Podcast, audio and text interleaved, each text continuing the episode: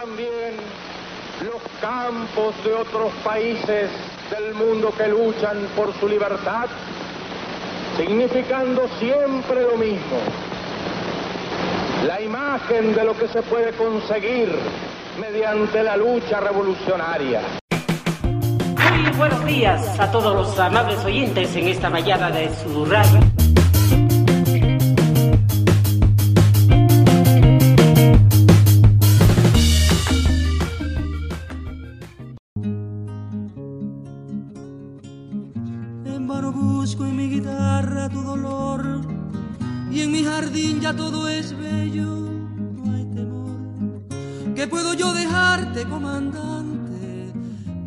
Cambiar mi guitarra por tu suerte. O negarle una canción al sol o morir sin amor. ¿Qué tengo yo que hablarte, comandante?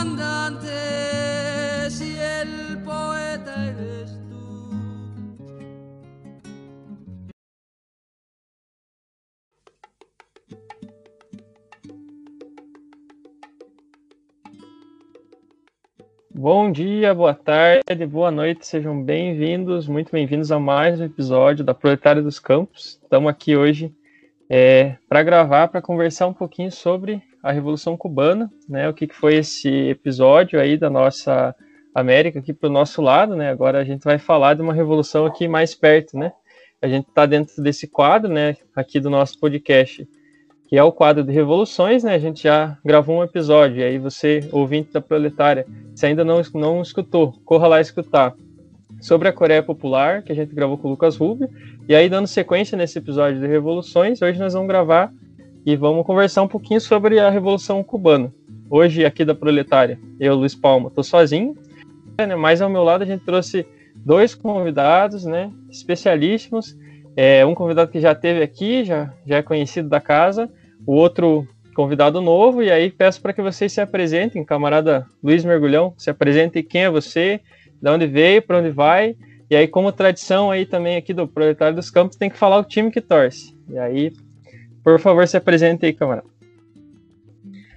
Bom, tudo bem? Tudo certinho, pessoal? Tudo bom? Ricardo, beleza? Vejam só, eu sou Luiz Eduardo Mergulhão Ruas, eu sou integrante da Associação José Marti, Solidariedade a Cuba do Rio de Janeiro, e tenho feito alguns estudos sobre Cuba, desde a minha graduação em Sociologia, é, na, pela UF, Ciências Sociais pela UF, então fiz toda uma pós-graduação, mestrado e doutorado em temas relacionados à Revolução Cubana.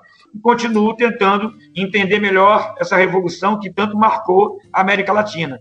E, claro, sendo né, na trilha da Revolução Cubana, na trilha do Che, na trilha daqueles que brigam por uma sociedade mais justa, eu tenho que ser botafoguense, que é o time da Estrela Solitária.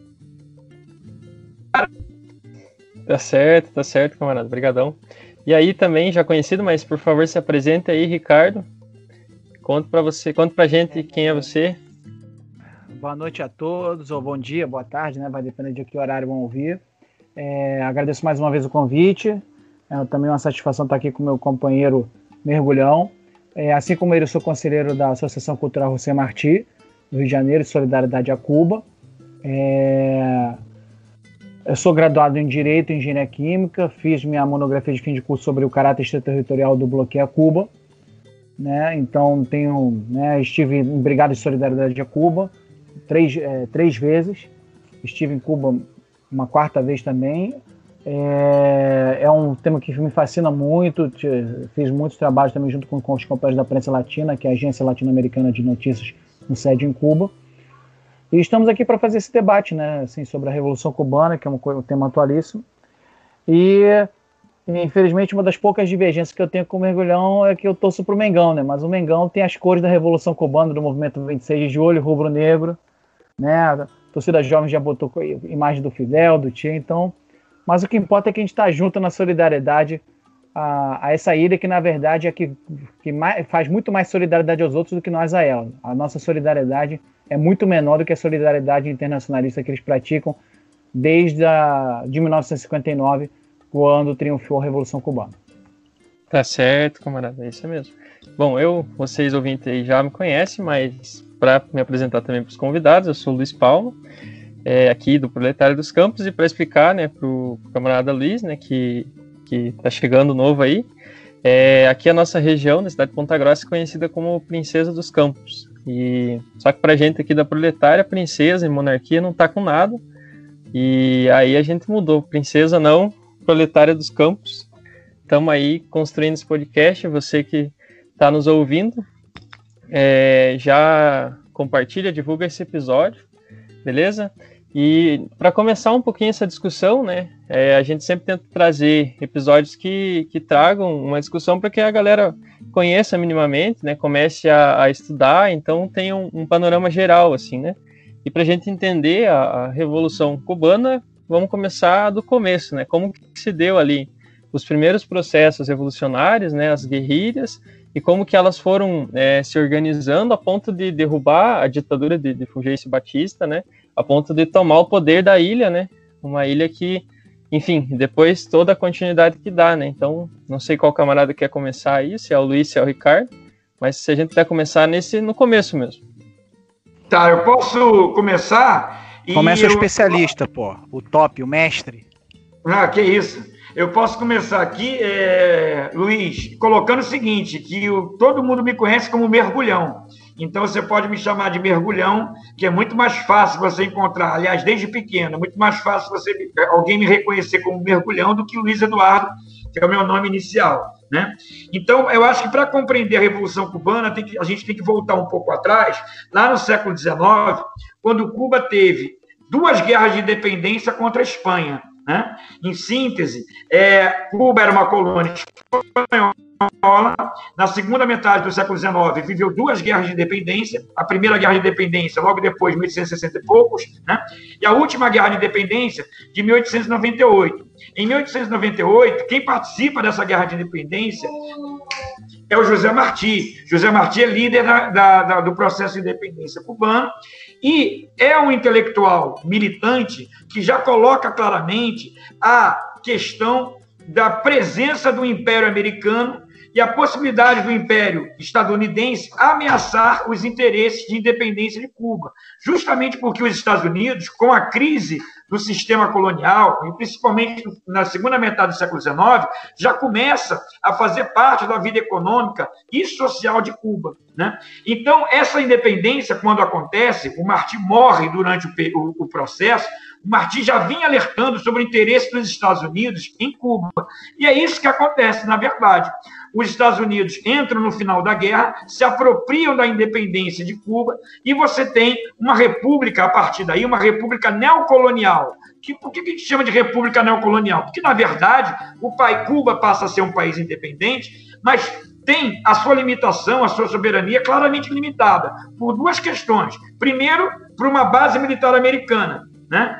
E segundo, pela a chamada emenda Platt, que é incorporada à Constituição cubana. A emenda Platt é votada nos Estados Unidos, mas também vota, votada pela Assembleia Constituinte de Cuba, sob a ameaça de que, se ela não fosse aprovada, os, os fuzileiros, né, os, as Forças Armadas, os fuzileiros navais americanos não sairiam de Cuba, e Cuba, então, passa, nesse tempo todo, a ter vários governos e aí vão várias lutas importantes do ponto de vista político e social, e todas essas lutas, elas vão ter a questão nacional como um elemento central, né? A questão nacional em Cuba, justamente por Cuba se tornar uma república neocolonial, ela passa a ser central.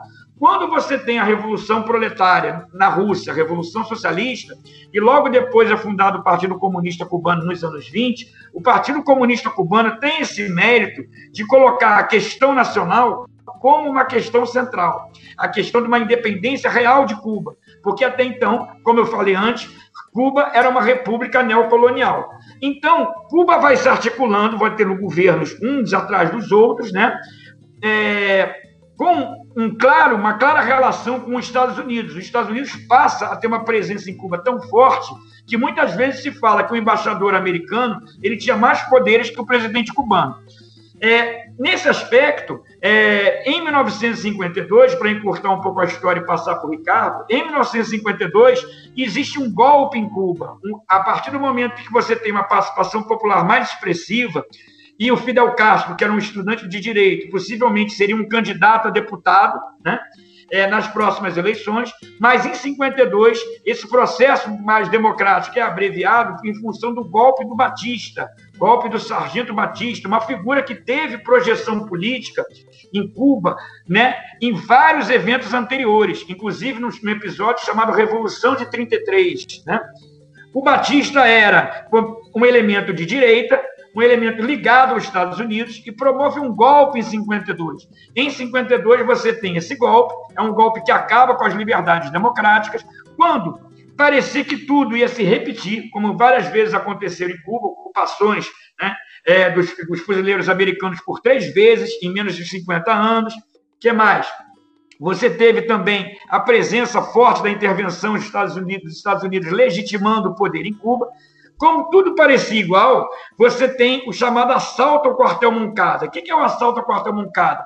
Um grupo de revolucionários, de estudantes, gente do povo também vinculada a esse a juventude desse partido ortodoxo, esse partido nacionalista que Fidel iria fatalmente se candidatar como candidato, é, como representante no parlamento, é busca assaltar o quartel Moncada em 26 de julho de 53. Em 26 de julho de 53, esse assalto ao quartel Moncada, né, infelizmente, ele não tem é, uma vitória é, política, uma vitória assim militar, clara, mas é uma vitória política. Por quê? Embora derrotado militarmente, o Fidel Castro chama atenção para a ditadura, chama atenção para o regime repressor em Cuba, e durante o seu julgamento, ele que foi preso, e muita gente foi fuzilada pelo, pelo, pelo regime de Batista, os, os que fizeram o assalto ao quartel Moncada, durante a sua defesa, ele coloca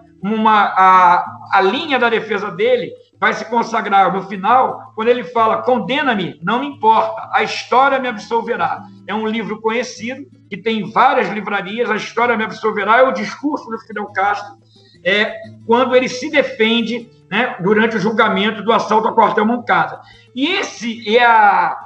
O conteúdo desse discurso é muito importante porque mostra a necessidade de Cuba é, construir um projeto revolucionário, um projeto que seria nacional, democrático, popular e anti-imperialista. Ali no História Me Absolverá estão colocadas as bases né, para o pro projeto revolucionário cubano, que vai ser vitorioso em 59. Mas, encurtando um pouco a história para o Ricardo entrar, a partir de 53, então, Fidel Castro é preso, depois é absolvido, Constitui-se, então, o chamado movimento, é absolvido, ele é anistiado.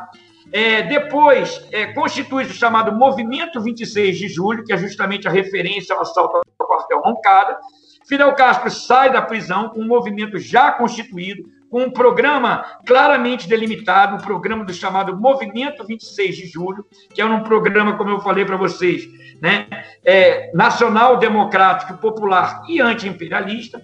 E Fidel Castro não vê a possibilidade de disputar eleitoralmente nada. Ele sabe que ele está, que a vida em Cuba, Cuba passa por uma ditadura, ele não consegue, ele se sente perseguido e vai para o México. Quando ele está no México, ele resolve, ele fala o seguinte: voltaremos como, é, como mártires, né? possivelmente como mártires ou como mortos, né? ou como vitoriosos, como vitoriosos ou como mártires. Então, o que, que acontece? Lá no México, eles, tá, eles fazem, organizam um movimento chamado, que vai tentar, é, organizado pelo movimento 26 de julho, que vai tentar entrar em Cuba e que vai tentar construir a Revolução Cubana. É aí que começa a vitoriosa história das guerrilhas em Cuba. Então, é, de início eu coloco isso, já coloco o Ricardo para falar das guerrilhas e do movimento revolucionário até a vitória, e depois eu volto para falar outros aspectos da Revolução Cubana. Então, o quadro é esse. Em finais de 56, você tem a chegada através de um barco chamado Grama dos expedicionários, né? Vários deles são abatidos, mas eles conseguem se recompor na Serra Maestra, Há um movimento organizado nas cidades também em Cuba em apoio a esses revolucionários, e esses revolucionários, através das guerras de guerrilhas, através das lutas urbanas, vão conseguir fazer uma frente política importante, vão conseguir derrotar o Batista politicamente, e as guerrilhas vão derrotar o governo do Batista militarmente também. E aí é a vitória da Revolução Cubana. É, eu não tenho nem tanto. Eh, não dá nem para completar muito, porque o mergulhão já foi bem.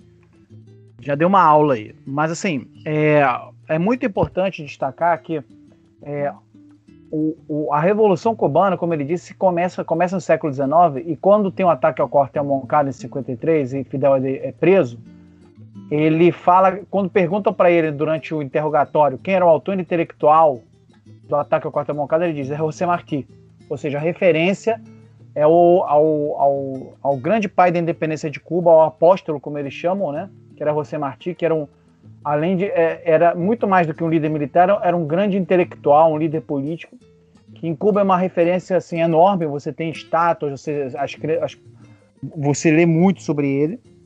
Então ele se referencia a José Martí porque José Martí já pensava numa pátria anti-colonialista, é, né, enfrentando todo aquele poder dos Estados Unidos, democrática, popular, é, é, não poderíamos dizer socialista, até porque naquele momento socialismo era uma coisa muito abstrata no final do século XIX aqui na América Latina para muitos desses povos.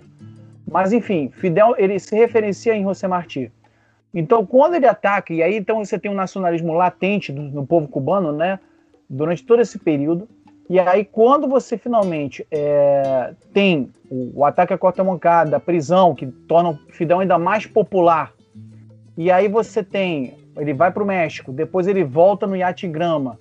É, para iniciar a guerrilha, é também é, é, aquele negócio, né? Você, o, a conjuntura histórica é muito importante, mas os indivíduos também são. Não é todo dia que surge um Fidel Castro, né? Ou seja, o cara que, além de ser dotado de uma grande visão, era o cara que tinha um carisma e, ainda por cima, ele era o cara que tinha um otimismo e uma convicção ímpares.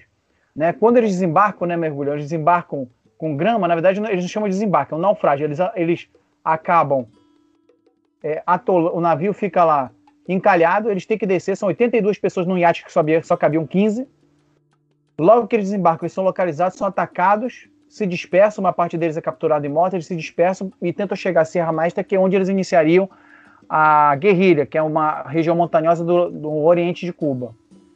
Né? Eles chegam lá, né, encontram camponeses que são aliados, né, eles já tinham uma certa é, estrutura ali esperando por eles. Então, quando eles vão se juntando aos poucos, Fidel vê e pergunta: quantos nós somos? Oito. Então, só oito pessoas que chegaram. Quantos fuzis temos? Sete. Ele vira assim: os dias da ditadura, estão, da tirania estão contados.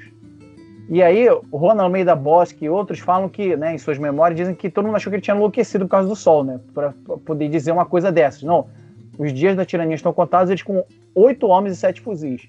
Entretanto, menos de três anos depois desse, da chegada deles à Serra Maestra, desse dia, dessa, dessa fala de Fidel, eles derrotam uma ditadura que tinha um exército potente, é, moderno com, com, com, a, com armas norte-americanas, né, fornecidas pelo, pelos Estados Unidos, armas modernas, né, eram dezenas de milhares de soldados. A guerrilha, no máximo, chegou né, em, organ... em militantes mobilizados, guerrilheiros, não chegou a 400.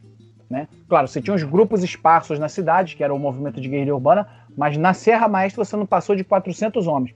No entanto, eles conseguem derrotar um exército muito mais poderoso. Mas por quê? Porque existe um projeto político, uma convicção que ganhou corações e mentes. Eles ganham os camponeses porque eles começam a tratar os camponeses de uma maneira diferente do que, que tratava o governo. Os camponeses em Cuba eram muito miseráveis, eram oprimidos pelo latifúndio. Seja o latifúndio é, de cubanos, seja o latifúndio das empresas americanas, como a United Fruit Company, entre outras, né, que tinham, possuíam amplas extensões de terra da plantação de açúcar, que era a, principal produto né, do, do é, produzido em Cuba. Então, é, eles começam, a, dentro Serra Médica, começam a construir toda uma aliança com os camponeses, defendendo, apoiando, educando. levando inclusive atendimento médico. O Tia, o era médico, então ele atendia, né? O Tia que se juntou à Fidel em 56, em 55 lá no México, né? Ele atende inclusive os camponeses que pela primeira vez viam um médico, né? Nem, um paralelo com a questão do mais médico, quando os médicos cubanos chegaram no, aqui nos rincões do Brasil e as pessoas pela primeira vez estavam vendo médico.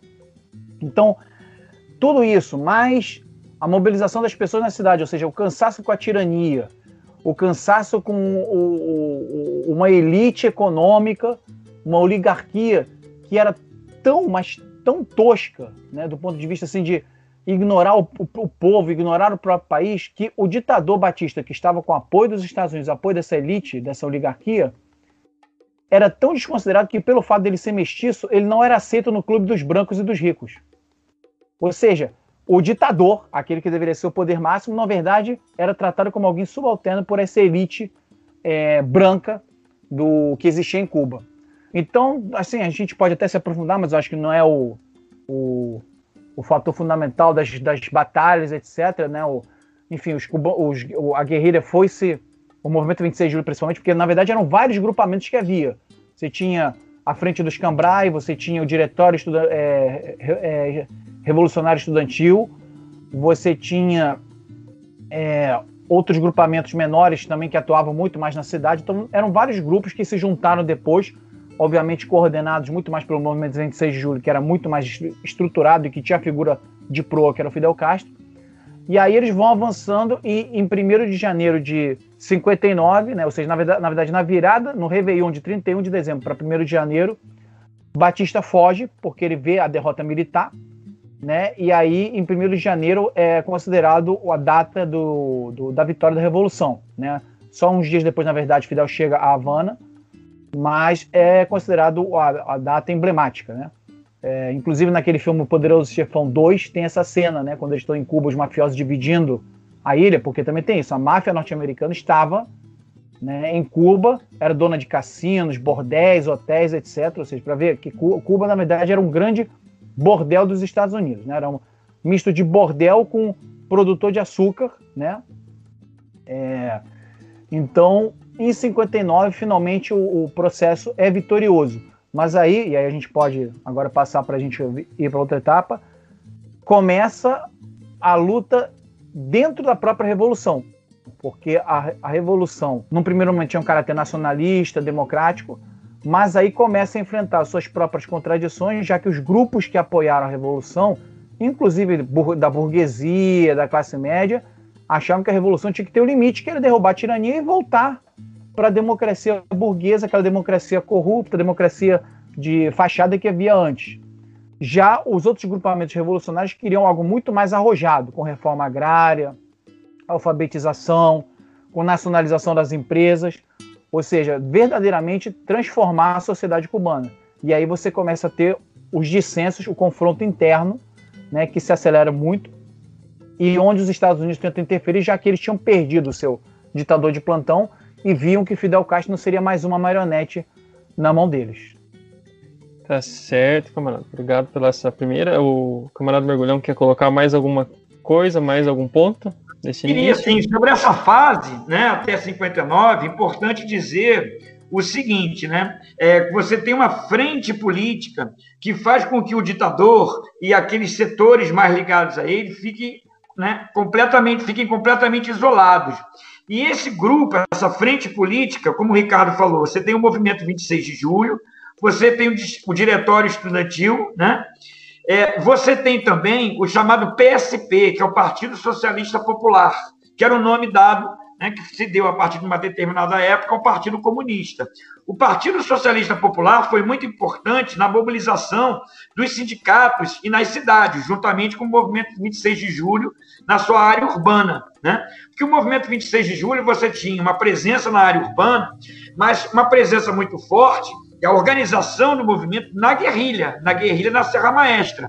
Isso é importante que a gente coloque. E uma, coloque. uma das coisas fundamentais que faz com que essas transformações existentes depois de 59 sejam garantidas é que, dentre os vários acordos feitos né, pela direção do processo, na pessoa do Fidel Castro e outros setores, é que o Exército as armas seriam né, de posse e ficariam com o exército rebelde. Né? Essa foi uma discussão que existiu antes da Revolução, em alguns pactos né, que foram feitos, acordos políticos, inclusive com setores da própria burguesia, mas que eram contra Batista, mas que Fidel afirmou, e o movimento 26 de julho e todas as outras organizações, muito claramente: as armas são do exército rebelde. O exército rebelde não se dissolve, o exército rebelde não vai entregar as armas. Isso, posteriormente, vai se colocar como algo muito importante. É, e outra coisa importante é colocar o seguinte, né? que é uma revolução nacional, democrática, popular e antiimperialista. Popular no sentido de abarcar os setores do campo, os setores mais pobres também da cidade e setores da pequena burguesia e também da burguesia nacional, né, da chamada burguesia nacional entre aspas, né? E aí o que que acontece? Vai ser a aplicação desse programa e fundamentalmente a expectativa criada, né, com essa revolução, onde você teve o isolamento de todos os setores pró-batista, mas aos poucos, como o Ricardo falou, você começou a ter contradições. E, na ausência né, de qualquer setor que pudesse implementar um programa tão radicalizado como esse, é que Cuba vai encontrando né, o caminho socialista. O caminho socialista ele vai ser no decorrente da pressão, da presença de massas na rua, né, da, vamos dizer assim, do antagonismo que os Estados Unidos apresentam à revolução desde o início, mas também da ausência de qualquer setor da burguesia capaz de implementar esse programa. E aí Cuba segue o caminho de uma orientação socialista. Essa orientação socialista, na verdade, em 60, você já tinha as nacionalizações, diversas delas feitas. E ela formalmente, em 61, Cuba declara a Revolução Socialista a partir do momento que você tem o um ataque à Praia Riron, né? em abril de 61. Mas, na verdade, é, é bom a gente perceber que esse programa já de 59 era um programa bastante avançado, número um. Segundo, tinha uma base popular forte. E a sua aplicabilidade foi definindo os rumos da revolução. Muito importante, uma parte da direção dessa revolução estar convencida em aplicar esse programa e rumar e ir rumando né, para um projeto realmente de soberania nacional, realmente libertador, que é um projeto socialista. Por isso que o socialismo em Cuba ele vai ser entendido como um projeto de soberania nacional, porque a soberania nacional e uma real independência só seria possível com um projeto socialista. Eu acho que isso que fica muito claro né, nessas, nessas divergências, nesses desencontros em 59 e 61. O socialismo em Cuba vai ser uma afirmação né, de um projeto de soberania nacional. E esse projeto de soberania nacional não seria vitorioso sem o socialismo. Não, e é importante destacar, eu acho que essa, essa, colocação do mergulhão sobre a questão do exército é importante destacar, porque isso é fundamental, inclusive, para a própria sobrevivência do, da Revolução, porque o exército do Batista é praticamente dissolvido. Poucas figuras são aproveitadas, muitos deles, inclusive, que já eram dissidentes, né, como o próprio José Ramon Fernandes, né, o Galego Fernandes, ou o Tenente Sarriá, que foi quem salvou a vida do, do, do Fidel quando ele foi preso em 53, em, depois do ataque ao quartel Moncada. E a polícia também, que era uma polícia absolutamente é, é, bestial, a polícia de Batista, né?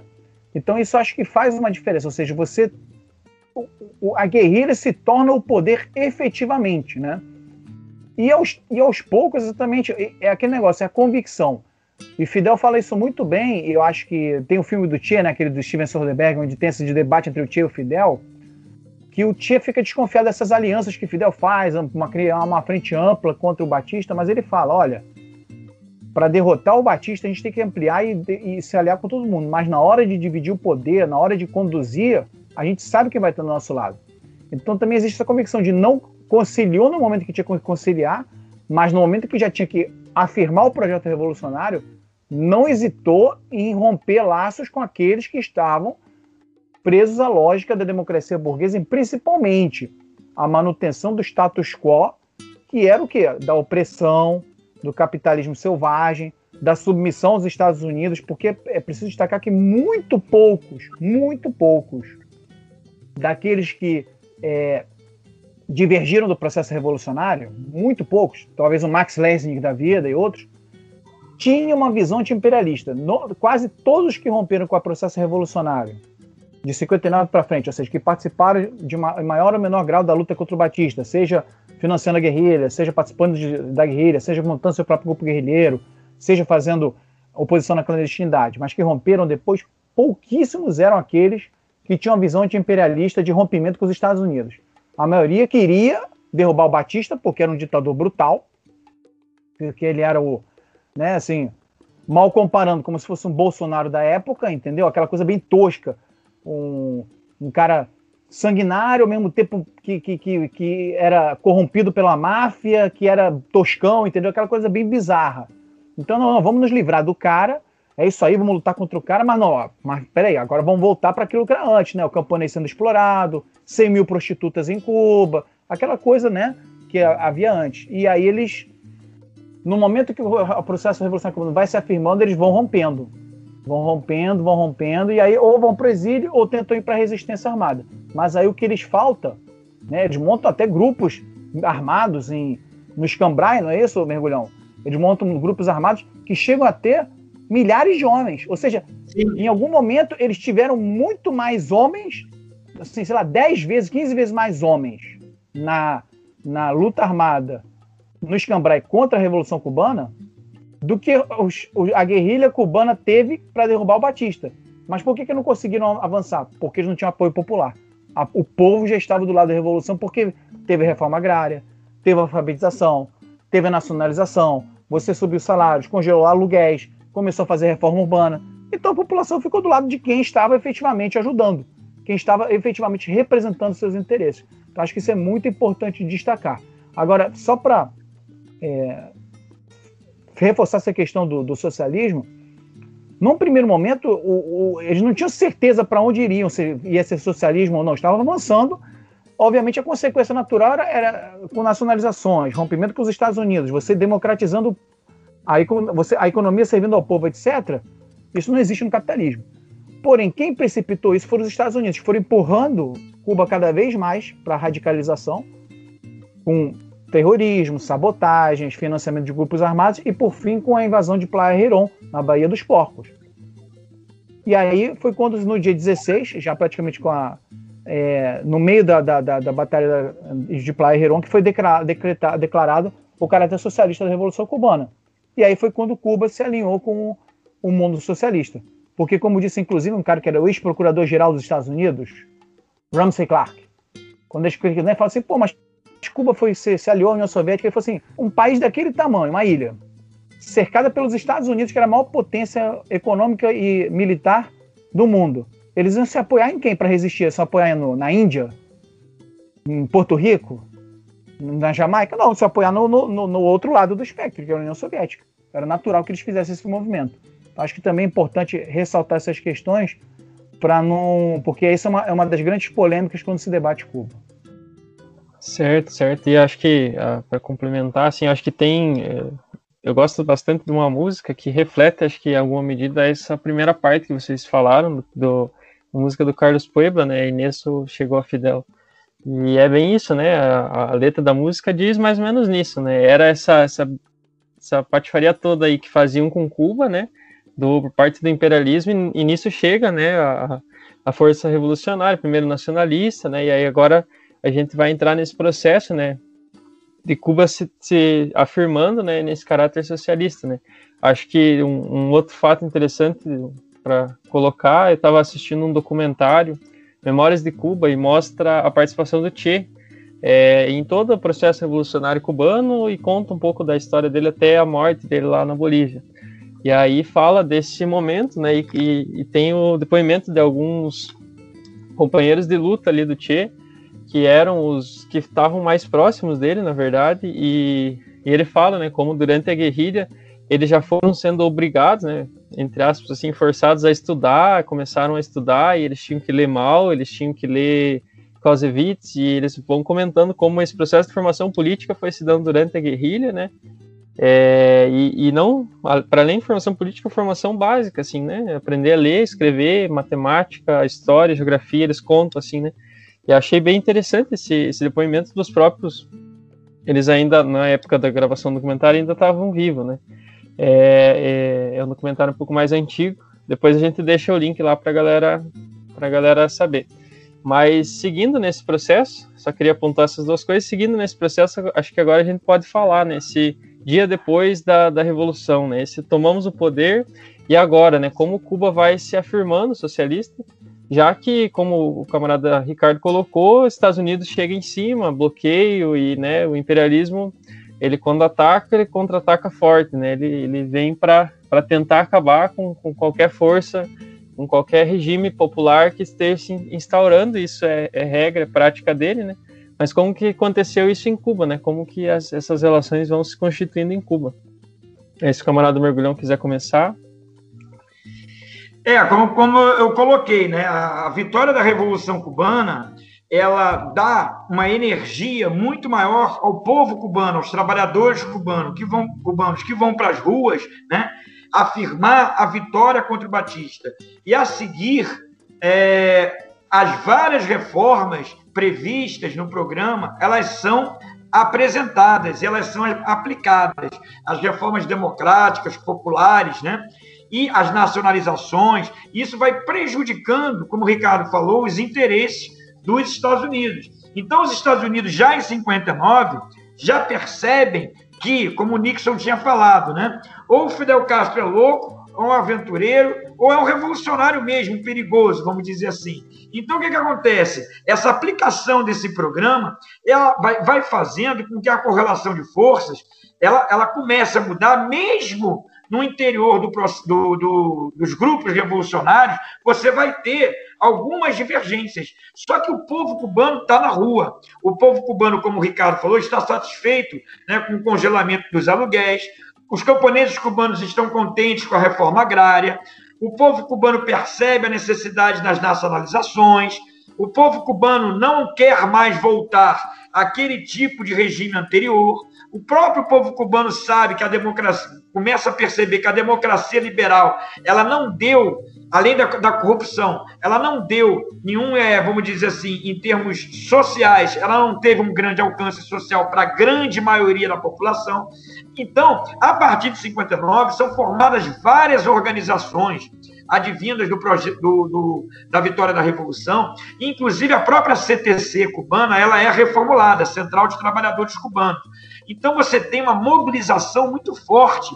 E em função dos, ataques dos contra-revolucionários, ou seja, que começaram a, a, aparecer dentro de Cuba e financiados pelos Estados Unidos, é que surge uma das instituições mais importantes de Cuba até hoje, chamado CDR, Comitês de Defesa da Revolução, que são constituídos por quadra, que é justamente para você tentar criar um sistema de segurança para frear a contra-revolução interna e externa.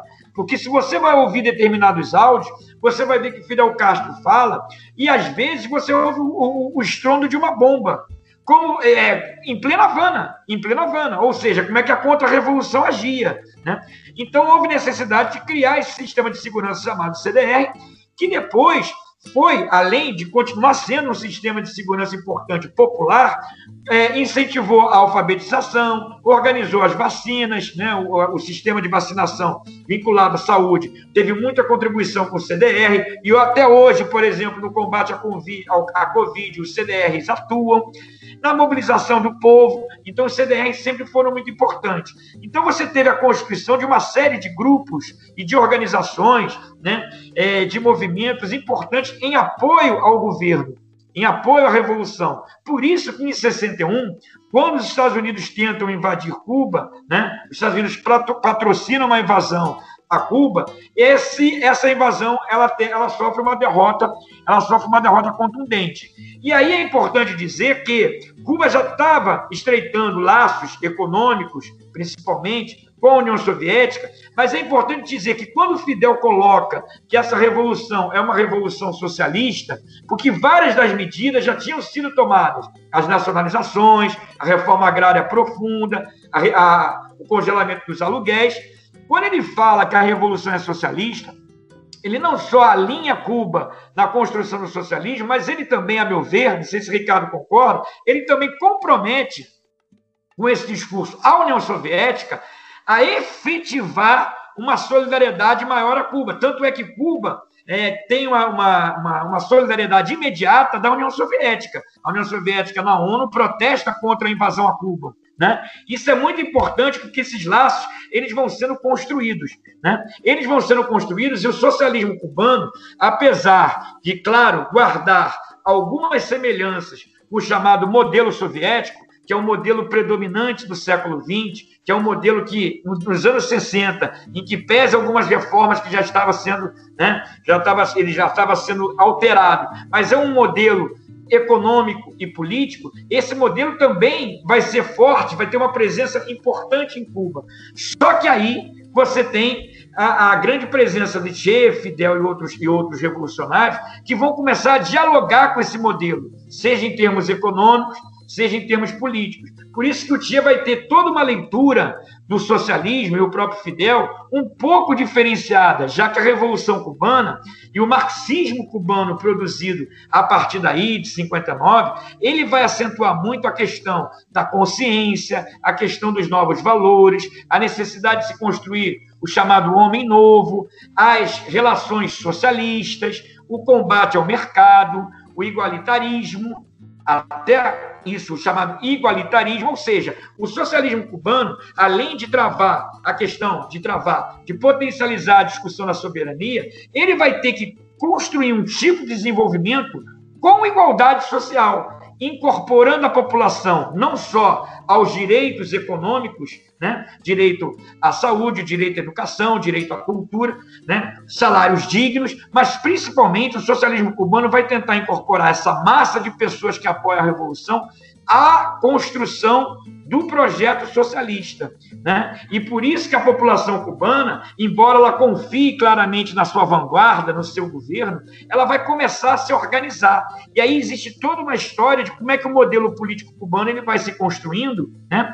a ponto do próprio Partido Comunista Cubano ser, re, é, vamos dizer assim, reestabelecido, vamos dizer assim, reorganizado em 65 porque, na verdade, o Partido Comunista, que abre o Congresso em 65, ele é fruto da, de, uma, de uma síntese entre o Movimento 26 de Julho, o Partido Socialista Popular e o Diretório Revolucionário. E é importante que até essa fase, em 65, o partido ele vai se ajustando, esses grupos vão se ajustando e tornando o socialismo cubano algo plenamente enraizado nas massas, seja porque esse socialismo cubano dialoga com a cultura nacional, seja porque esse socialismo cubano é símbolo da soberania nacional, mas porque esse socialismo cubano vai também ter a cara de Cuba. Né? Ele não vai ser uma cara soviética, ele vai ter a cara de Cuba. Os cubanos vão ter essa capacidade de dar ao seu socialismo as suas características, o seu viés, a sua linha, o seu ar caribenho. Eu acho que isso é importante a gente pontuar. Se o camarada Ricardo quiser continuar para complementar, ele pode, pode seguir. É, não, eu acho que a, a colocação do, do, do, do, mergulhão é precisa. Outra coisa, por isso que acho que é importante ele resgatar, inclusive, a história do Partido Comunista de Cuba, porque as pessoas falam assim, ah, Partido Único, ai, porque o Partido. O Partido Comunista de Cuba, hoje, não é o Partido Comunista fundado lá na década de 20, por é, Julio Antônio Mélia. É, mas é o partido que foi a síntese dos grupamentos que lutaram contra a, a ditadura de Batista, que construíram a revolução, obviamente pela esquerda, né, os grupamentos de direita foram embora, mas que principalmente é um partido que se inspira em José Martí também, porque José Martí no século XIX defende que a revolução, que ele chamava independência de cubana, né, a luta pela independência, de uma revolução, ou seja, não queria uma mera independência, ele queria uma revolução dizia: precisa de um partido para se defender. Ele defendia um partido único, que era o Partido da Revolução Cubana. Então, o Partido Comunista Cubano, na verdade, ele está tem uma construção histórica, inclusive, que vem da luta pela independência de Cuba. E aí, primeiro são formadas organizações revolucionárias institucionais, não é isso, mesmo? As ORI, como eles chamam. Depois, o Partido Unificado da Revolução Socialista Cubana, e só depois que se forma o Partido Comunista Cubano. E aí todo o processo, né, ou seja, entre 59 e 76, se aplica uma lógica da Constituição de Cuba de 1940, mitigada, obviamente, pelo fato de você estar construindo socialismo. Você constrói novas formas de participação popular no poder, mas em 76, finalmente, você cria a Constituição, a, a nova Constituição cubana, que aí decreta o caráter socialista da Revolução e cria o modelo eleitoral cubano mais ou menos como conhecemos hoje. Obviamente, ele teve várias modificações. Agora, recentemente, inclusive, voltou-se a figura do presidente da República, primeiro-ministro, etc. Se criou um, uma. Digamos assim, eu acho que com, com o fato de ter uma, agora uma nova geração, você superar o Fidel, o Raul, que eram as grandes figuras carismáticas, as grandes lideranças em contestes, você, é, Cuba passou a, adaptar, a se adaptar a um modelo mais parecido com o chinês, talvez, ou vietnamita, que é um poder onde você divide mais pelas figuras a representatividade, né? Então você tem o presidente da República, você tem o presidente da Assembleia Nacional, você tem o primeiro-ministro, figuras diferentes ocupando com responsabilidades diferentes o aparelho do Estado. Mas a lógica de você eleger o candidato ser indicado pela população vir de baixo para cima foi sacramentada na Constituição de 76. Então acho que é importante também destacar isso, né? Um, um, uma Constituição é, debatida pela população, como aliás tudo é debatido pela população em Cuba, com mais de 90% de aprovação da da população. É, e eu acho que é interessante colocar que os cubanos sempre tiveram muito cuidado de não entrar na, na lógica, digamos assim, de copiar fielmente o modelo soviético. Claro que num primeiro momento, e aí é inevitável, se existe aquele modelo de socialismo, você vai tentando usar, mas foram vendo que não, olha, tem coisa aqui que não dá para implementar, tem coisa aqui que é e que é inviável para a realidade de uma ilha que não, tem, não era industrializada, era uma ilha que, era, que viveu durante séculos de uma monocultura, que estava bloqueada, e eu acho que essa questão do bloqueio é muito importante, porque é, não dá para entender Cuba hoje sem o bloqueio, né? ou seja, o bloqueio econômico, comercial, político, de todos os tipos, é crucial para, para a maneira como a Revolução Cubana se, é, é, evoluiu. Então, é um país que dependia dos Estados Unidos por meio século. De repente, os Estados Unidos bloqueiam, e aí você imagina todo o maquinário, indústrias, carros, tudo isso era americano e não tinham peças de reposição, não tinha nada, não podiam comprar. Tiveram que alterar para o modelo do leste europeu, soviético, alemão oriental, tchecoslovaco, etc. Então, isso tudo, obviamente, interfere na formação do seu modelo econômico, do seu modelo é, comercial, do próprio modelo, digamos assim, de sociedade. Né? Ou seja, tudo isso interfere, de uma certa maneira. Claro que a entrada de Cuba no Comecon, no CAME, né, no Conselho de Assistência, Assistência Mútua Estratégica, que envolveu os países socialistas, ajuda bastante a desenvolver. Cuba tenta, tenta investir em outras esferas que não só o açúcar, mas o açúcar ainda é o elemento mais importante. Né? Os soviéticos compram bastante açúcar do, dos cubanos, porque. É, e aí também para a gente acabar com uma certa falácia que se criou, um mito, né? Que Cuba era sustentável porque os soviéticos compravam o preço, eles compravam açúcar acima do preço internacional. E, isso ajudava, porque isso era, uma, isso era meio fa uma farsa e tal, né? Isso meio que era manipulado. Mas o que eles não explicam é que os soviéticos produziam açúcar a partir da beterraba. E o açúcar feito da beterraba é muito mais caro a produção do que do açúcar feito da cana. Então, mesmo eles pagando o preço do açúcar da cana produzido pelos cubanos acima do preço internacional, saía mais barato do que eles produzirem açúcar da beterraba. Né? Claro, eles também vendiam petróleo aos cubanos a um preço mais baixo, até porque eles eram produtores, eles podiam mexer no preço como quisessem.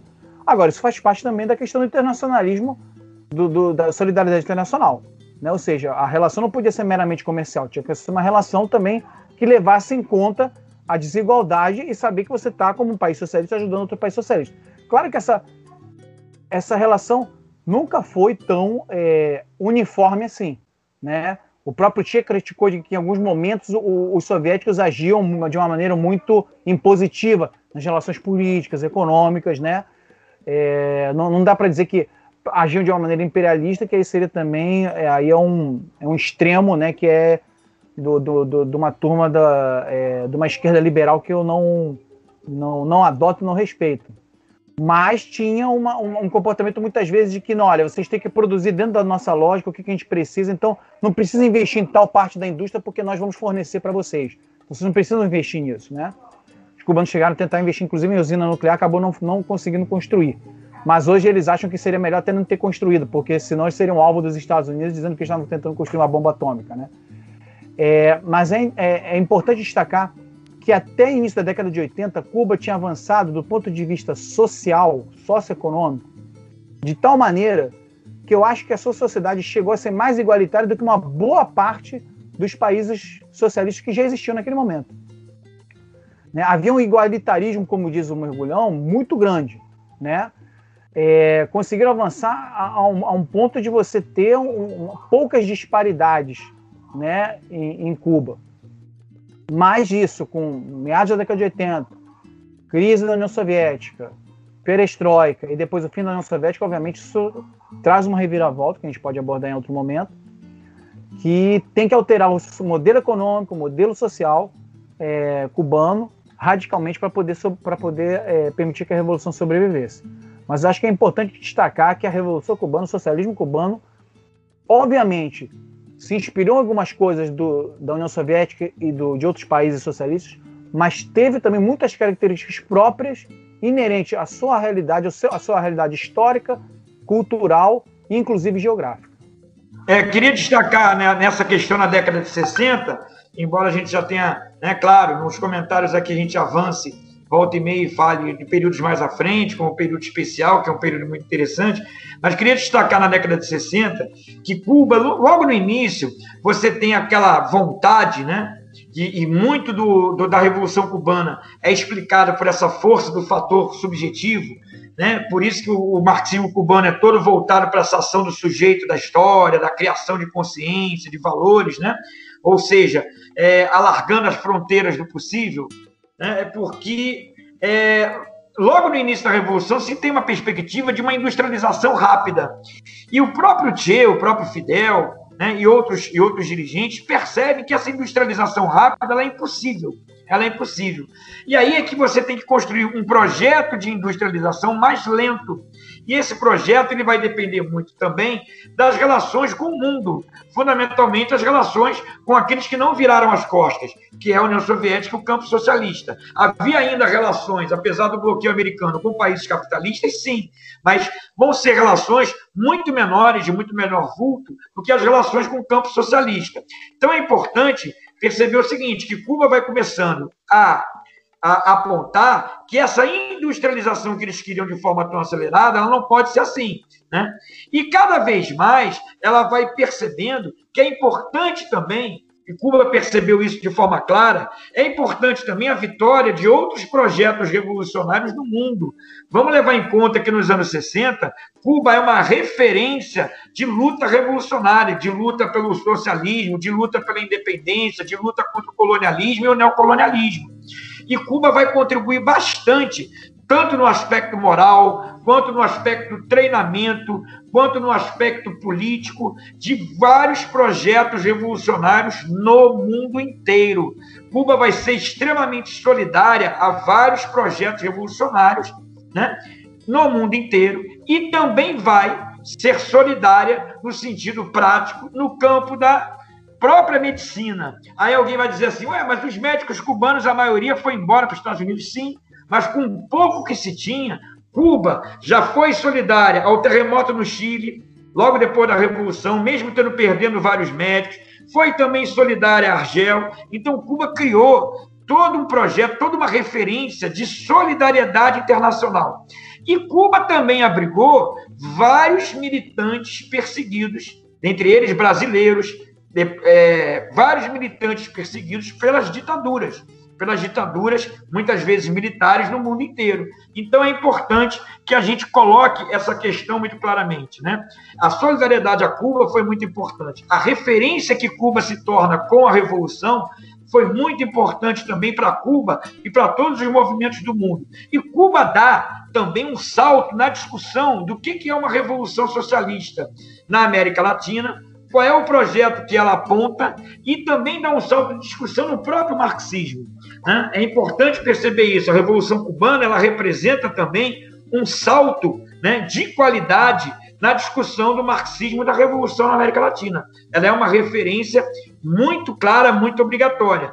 Mas ela também foi levando em conta os anos 60, é, lida de uma maneira um pouco é, exagerada, porque para muitos pareceu que a Revolução Cubana se resumia ao grupo na Serra Maestra. E não foi isso. A Revolução Cubana foi muito mais ampla que isso. Certamente, se você não tem um apoio político anterior, aqueles, aqueles revolucionários que chegaram à Serra, eles não teriam condição de, de avançar. Então, a Revolução Cubana não foi só o foco de 12 pessoas que começaram a luta, ela foi muito mais que isso.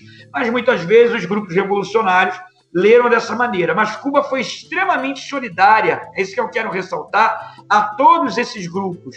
Foi extremamente solidária aos perseguidos pela ditadura. Foi extremamente solidária aos povos explorados pelos países do chamado primeiro mundo. Isso é muito importante a gente salientar. E uma outra coisa que eu chamo a atenção é que os ouvintes, eles também é, eles possam consultar os textos econômicos do Che, que ali nos textos econômicos do Che você tem muitos debates, né? É, que foi um debate muito profundo em Cuba, mas você tem muitas posições que o Che defendia em relação a que socialismo construir em Cuba. E era importante que o Che colocava assim, ó, o socialismo sem a moral comunista não me interessa. Eu luto contra a exploração, mas eu também luto contra a alienação. Ou seja, a tentativa dos cubanos já construírem um novo homem, uma nova mulher, uma nova humanidade. Aí depois a gente pode até discutir até que ponto isso era um viés muito romântico ou não. Mas nos anos 60 esse debate ganhou força. Era o debate entre o Che e o Carlos Rafael Rodrigues, que era um grande quadro, né? É, do Partido Socialista Popular, né, e que defendia, vamos dizer assim, uma aplicabilidade, uma aplicabilidade maior, chamado cálculo econômico, que era o modelo soviético. E o Tia já defendia um outro modelo. É muito importante, então, que os ouvintes, se quiserem, consultem os textos econômicos do Tia, porque tem várias posições do Tia nesse debate, que é um debate fundamental fundamental. E é importante que, nos anos 70, você tenha uma mudança de figura. Nos anos 70, em função de uma série de problemas internos e também externos, a própria, a própria derrota do Tia na Bolívia, etc., e também uma necessidade de rearrumar os rumos após o chamado, a chamada safra econômica, que Cuba esperava colher 10 milhões de, de toneladas de, de, de, cana e não conseguiu, a partir dali você tem uma reorientação, foi o que o Ricardo falou. Aí Cuba passa a fazer parte do Conselho Econômico de Assistência Mútua, que é o Conselho dos Países Socialistas. E aí Cuba começa a se organizar enquanto Estado enquanto economia em algo parecido com o modelo soviético, mas só parecido, porque existiam diferenças muito importantes, principalmente na questão da relação da vanguarda do partido com as massas, como é que era esse processo de construção de apoio político, de deliberações, de desenvolvimento do socialismo cubano. Certo. É, acho que para colocar também esse primeiro essa questão, né, é, a figura do Che né, foi, foi de extrema importância para esse processo.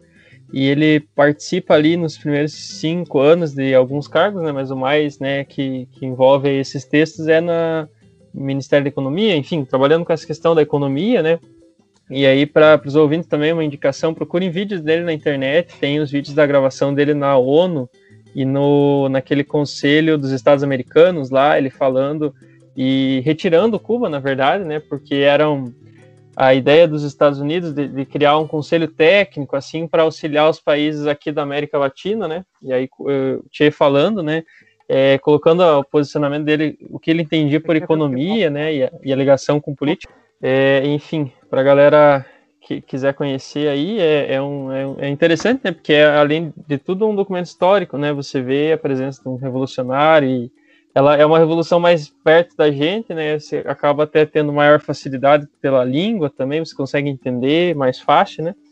Mas é, Cuba, é como, como o camarada colocou ali, ela, ela é muito específica, né? O socialismo que se desenvolve ali é muito é cubano, né? Ele é muito, é muito característico.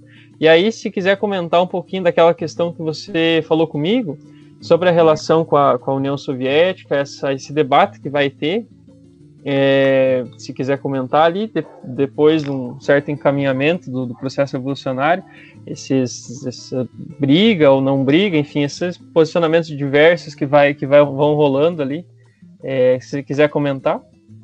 É, essa questão é fundamental, né? porque a partir, então, da entrada de Cuba no CAMI, essa vinculação com a União Soviética, evidentemente, é maior e Cuba vai ter que se, vai se subordinar, de alguma maneira, à divisão internacional do trabalho socialista. Né? Mas isso não quer dizer que cria uma dependência é, forte da União Soviética a ponto de perder a soberania. Não, não é isso. Eu até aconselho, para quem quiser ver essa solidariedade cubana na África, que veja uma, um vídeo, né? um documentário chamado A Odisseia Cubana na África, que ela vai mostrando a presença cubana na África, em solidariedade, né? as lutas dos africanos em Angola, no Congo e outros países, desde a época do Che e até o final dos anos 80, que Cuba teve uma presença fundamental na contribuição da derrota né, das tropas sul-africanas e da independência da Namíbia e da garantia da independência de Angola. Então, eu já deixo uma dica aqui, Luiz, uma odisseia cubana na África. Ela é muito importante, né? Agora, a grande questão é que Cuba passou depois de 76, depois da Constituição, mas principalmente depois do CANI, em 72, a, embora com muitas particularidades, esse modelo soviético ele foi mais presente. E uma das coisas que me chamou a atenção né? É, quando eu comecei a, a, admirar Cuba, que a gente começa a admirar Cuba, eu, na minha época, admirei Cuba por, em função do livro do Fernando Moraes. Eu era muito novo, final de ditadura. Eu comecei a ler o livro, fiquei encantado com aquelas questões sociais colocadas por Cuba, uma ilha, etc. Mas o que me levou a admirar mais Cuba foi quando, em 85, 86, quando você teve a perestroika, né? Cuba, aquela ilha bloqueada pelos Estados Unidos, e muitas vezes o senso comum dizendo sustentada pela União Soviética, e a gente sabe que não era bem assim, mas sustentada que se falava nos meios de comunicação pela União Soviética, ela ousa, os seus dirigentes, seu governo, ousa contestar a perestroika. Aí eu falei assim, eu pensei comigo mesmo, essa revolução tem alguma coisa demais. Eu tenho que estudar melhor isso. Como é que uma ilha daquela, pequenininha, na frente dos Estados Unidos, ousa contestar a forte União Soviética. E aí é, era muito interessante que os jornais que diziam até então que Cuba era um satélite soviético, como os jornais começavam a simpatizar com a perestroika e com a glasnost soviéticas, os, os, jornais começaram a pressionar o governo cubano e a dizer o seguinte: ora, por que, que Cuba não segue a União Soviética? Por que, que Cuba não adota uma perestroika? Aí eu disse para mim: agora eu tenho que estudar Cuba. Agora eu tenho que estudar Cuba porque isso é um assunto interessante. Como é que um país daquele, muito pequeno, bloqueado, consegue contestar a União Soviética? E aí Cuba inicia, em 85, 86, um projeto chamado de retificação dos erros e tendências negativas. Isso é muito bom. Por quê? Porque ela vai perceber que a aplicação do modelo soviético, mesmo com todas as características cubanas, ela, da forma como foi, ela estava começando a engessar o potencial revolucionário cubano. Né? Ela estava começando a engessar e a tornar menos caribenha uma revolução que é caribenha. Né? Ela estava tornando o socialismo em Cuba muito rígido, muito formal. Então, Cuba começa a recuperar não só os escritos do Che, né, mas começa a fazer mais referências e a estudar mais a cultura cubana né? a cultura popular começa a fazer mais discussões sobre José Martí e outros líderes da independência, e fundamentalmente ter uma leitura cultura, da cultura popular e da cultura revolucionária, ou seja, enxergar na revolução aquilo que era genuíno, aquilo que era cubano. Isso vai ser muito importante para quando essas reformas foram feitas, eram reformas contrárias à lógica da perestroika, eram reformas é, voltadas para aprofundar o socialismo, para contestar os mecanismos de mercado, para contestar a aplicabilidade dos valores capitalistas e categorias da economia política é, liberal para o socialismo, mas esse projeto foi abortado em função do que aconteceu em 89, 90 e 91, mas principalmente 91, que é o fim da União Soviética. E é aí que a gente vê o quanto foi importante esse projeto em 86, chamado de retificação, que uma das características era é, animar novamente o sujeito revolucionário, potencializar ainda mais a revolução do ponto de vista da consciência, dos seus valores, da, da, da, da intervenção do sujeito na história. Porque em 91, Cuba simplesmente perde 85% das suas relações comerciais. Isso faz com que o país vá ao chão praticamente, vá ao chão em termos econômicos. Mas mesmo assim, você tem a realização do Congresso do Partido Comunista em 91 e Cuba se dispõe a aprofundar o socialismo. É isso que é interessante. Aprofundar, a, desculpa, não aprofundar o socialismo, a garantir as conquistas do socialismo, mas aprofundar o quê? A sua visão de soberania nacional, a sua visão anti-imperialista. Então, o socialismo cubano ele passa a ter adaptações. Cuba, naquela, naquele festival de neoliberalismo já nos anos 90, ela se mantém firme, muito bloqueada, já sem União Soviética, mas apontando a necessidade de se manter o socialismo, salvar as conquistas do socialismo. Essa é a bandeira cubana no chamado período especial. E não só manter saúde e educação gratuitas, como Cuba, por incrível que pareça, nos anos 90, ela aprofunda a democratização do poder. Os cristãos passam a entrar no Partido Comunista, você tem né, os conselhos populares sendo organizados, você tem os chamados parlamento, parlamentos obreiros, que era justamente para discutir o que seria feito diante sem a União Soviética. Ou seja, Cuba, ao invés de você ter o governo se encastelando, ao contrário, o governo chama a participação popular. De alguma maneira, isso também é um aprofundamento do socialismo, que eu tinha falado no início, né? Mas o discurso é salvar as conquistas do socialismo e defender a Revolução Cubana e a nossa soberania. Essa é a linha que Cuba apresenta, e você tem vários mecanismos de democratização na, do, na Constituição é, das Assembleias Nacionais do Poder Popular, na presença do povo, né? nas discussões sobre o futuro, que modelo a seguir por Cuba sem a União Soviética. A gente vai ter a presença do povo nos chamados parlamentos obreiros, ou seja, você vai ter um, uma, uma participação popular cada vez mais presente e incentivada. É aí que a gente vê, para finalizar e passar para o Ricardo, é aí que a gente vê o quanto que a revolução era genuína, o quanto que aquele partido ele tinha assento no povo. Isso vai ser visto depois por aqueles que vão cobrir a visita do Papa, os, os jornalistas estrangeiros, que lá o partido realmente ele tinha apoio popular. Eu acho que essa é uma questão central para a gente compreender a situação de Cuba hoje também.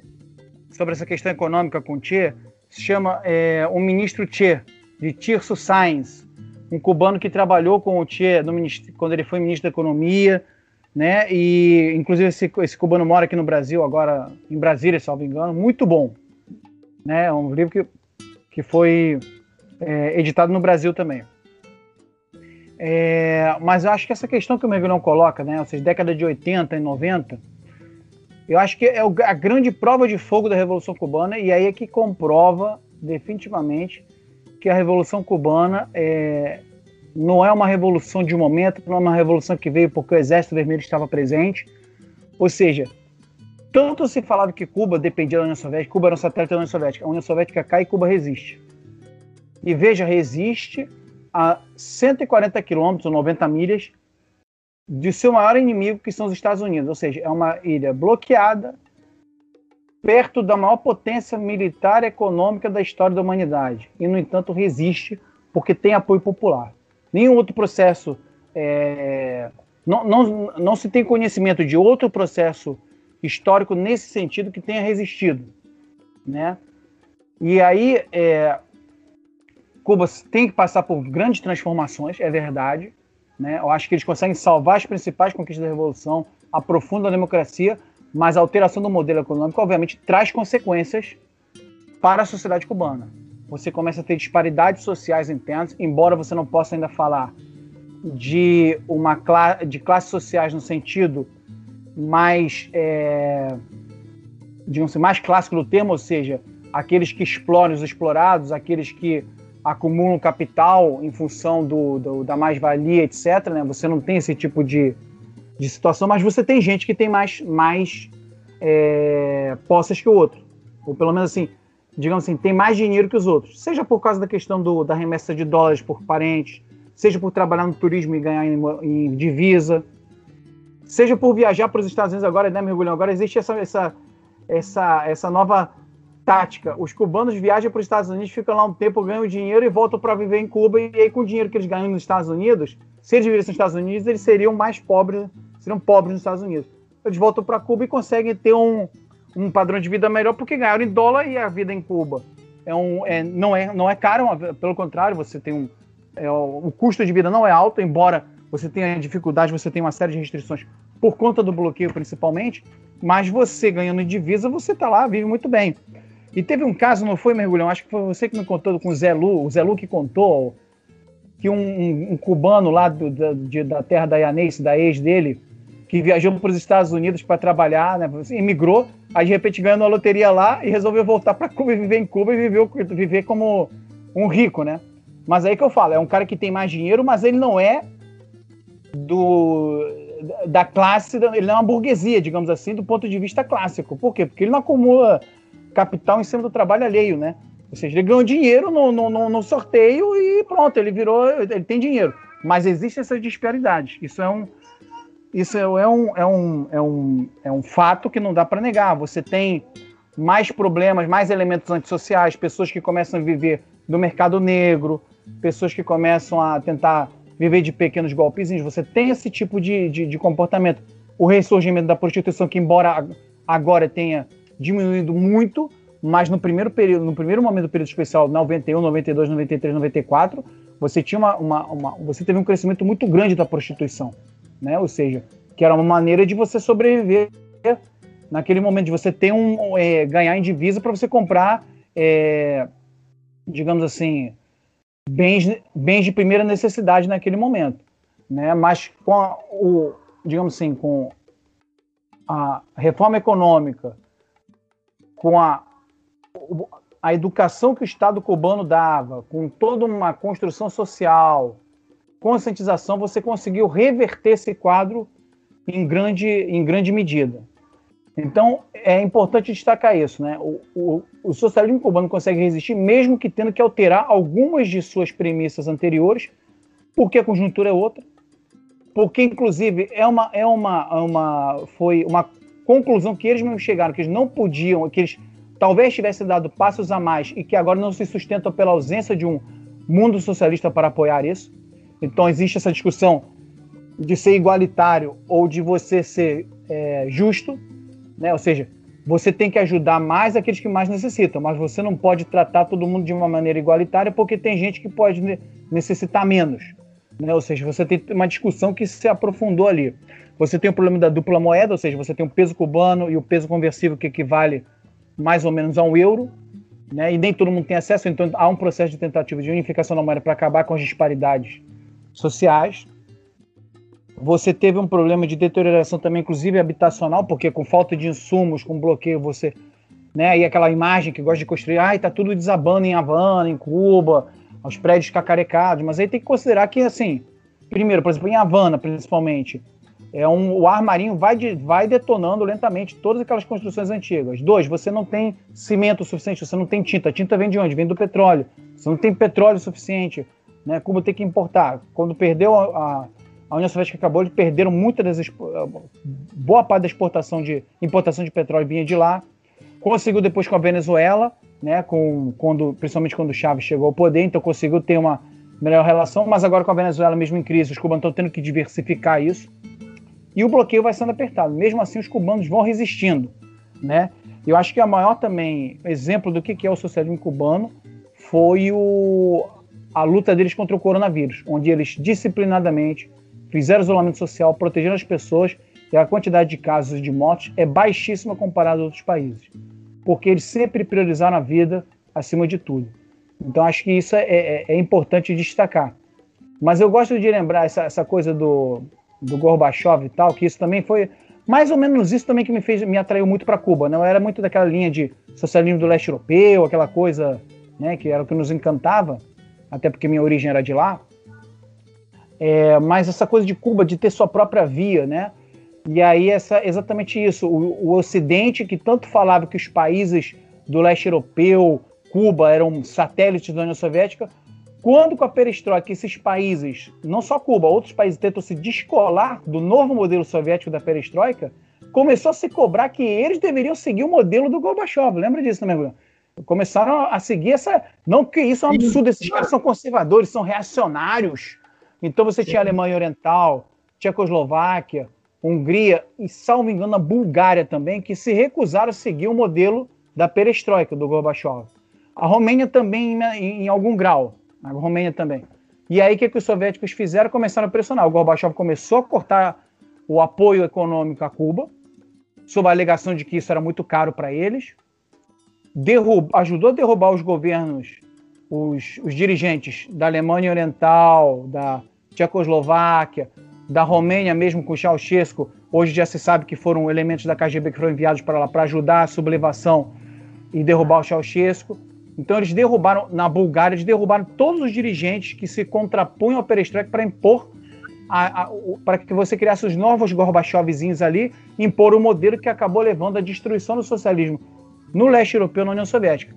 Em Cuba, Exato, a Hungria, a Hungria já era, era simpática ao Gorbachev, lembra? A Hungria era simpática sim, ao Gorbachev. A Hungria, porque a Hungria tinha um modelo, já um modelo meio, meio digamos assim, um pouco liberal, de algum, em algum ponto é. de vista. Mas, mas mesmo assim, não era aprofundado o suficiente. Com a morte do Kadar, isso se acelerou, digamos assim. Porque se o Kadar continuasse no poder, ou alguém equivalente a ele, você. Eles falaram assim: não, não preciso ir no caminho que vocês estão seguindo. Nosso caminho já está suficiente. Já é suficiente, já responde para as nossas necessidades, porque antes de vocês nós já fizemos uma, uma liberalização da economia maior, que era o caso da própria Romênia. A Romênia tinha relações com a FMI. Na verdade, a Romênia, durante muito tempo, foi considerada. Como é que era? O o, o socialismo mais humano, o Ceausescu era um comunista moderno, comunista humanitário. Lembra como é que era tratado? no boicotou a Olimpíada de Los Angeles. Ele é, era o cara considerado grande cara. Não, esse, esse é um comunista bom. Quando ele disse, não, não, peraí, esse caminho do, Gorba, do Gorbachev já é muito para mim, aí ele virou o cara que era carrasco, tirano e não sei mais o que, né? Então, é, já Cuba resistiu. Primeiro porque era, era, não era vizinho da União Soviética, seu socialismo tinha sido construído de outra maneira, né? E Fidel era Fidel. Então ele bateu o pé e falou: olha, vocês podem fazer o que vocês quiserem. Aqui nós vamos fazer retificação e vamos seguir nosso caminho. E faz um famoso discurso antes do final da União Soviética, que ainda que a União Soviética acabasse, esse discurso é muito famoso, tem que procurar no YouTube, isso tem. Que ainda que caia a União Soviética, que ele ainda fala assim: tomara que não aconteça, mas ainda que caia a União Soviética, a Revolução Cubana vai resistir.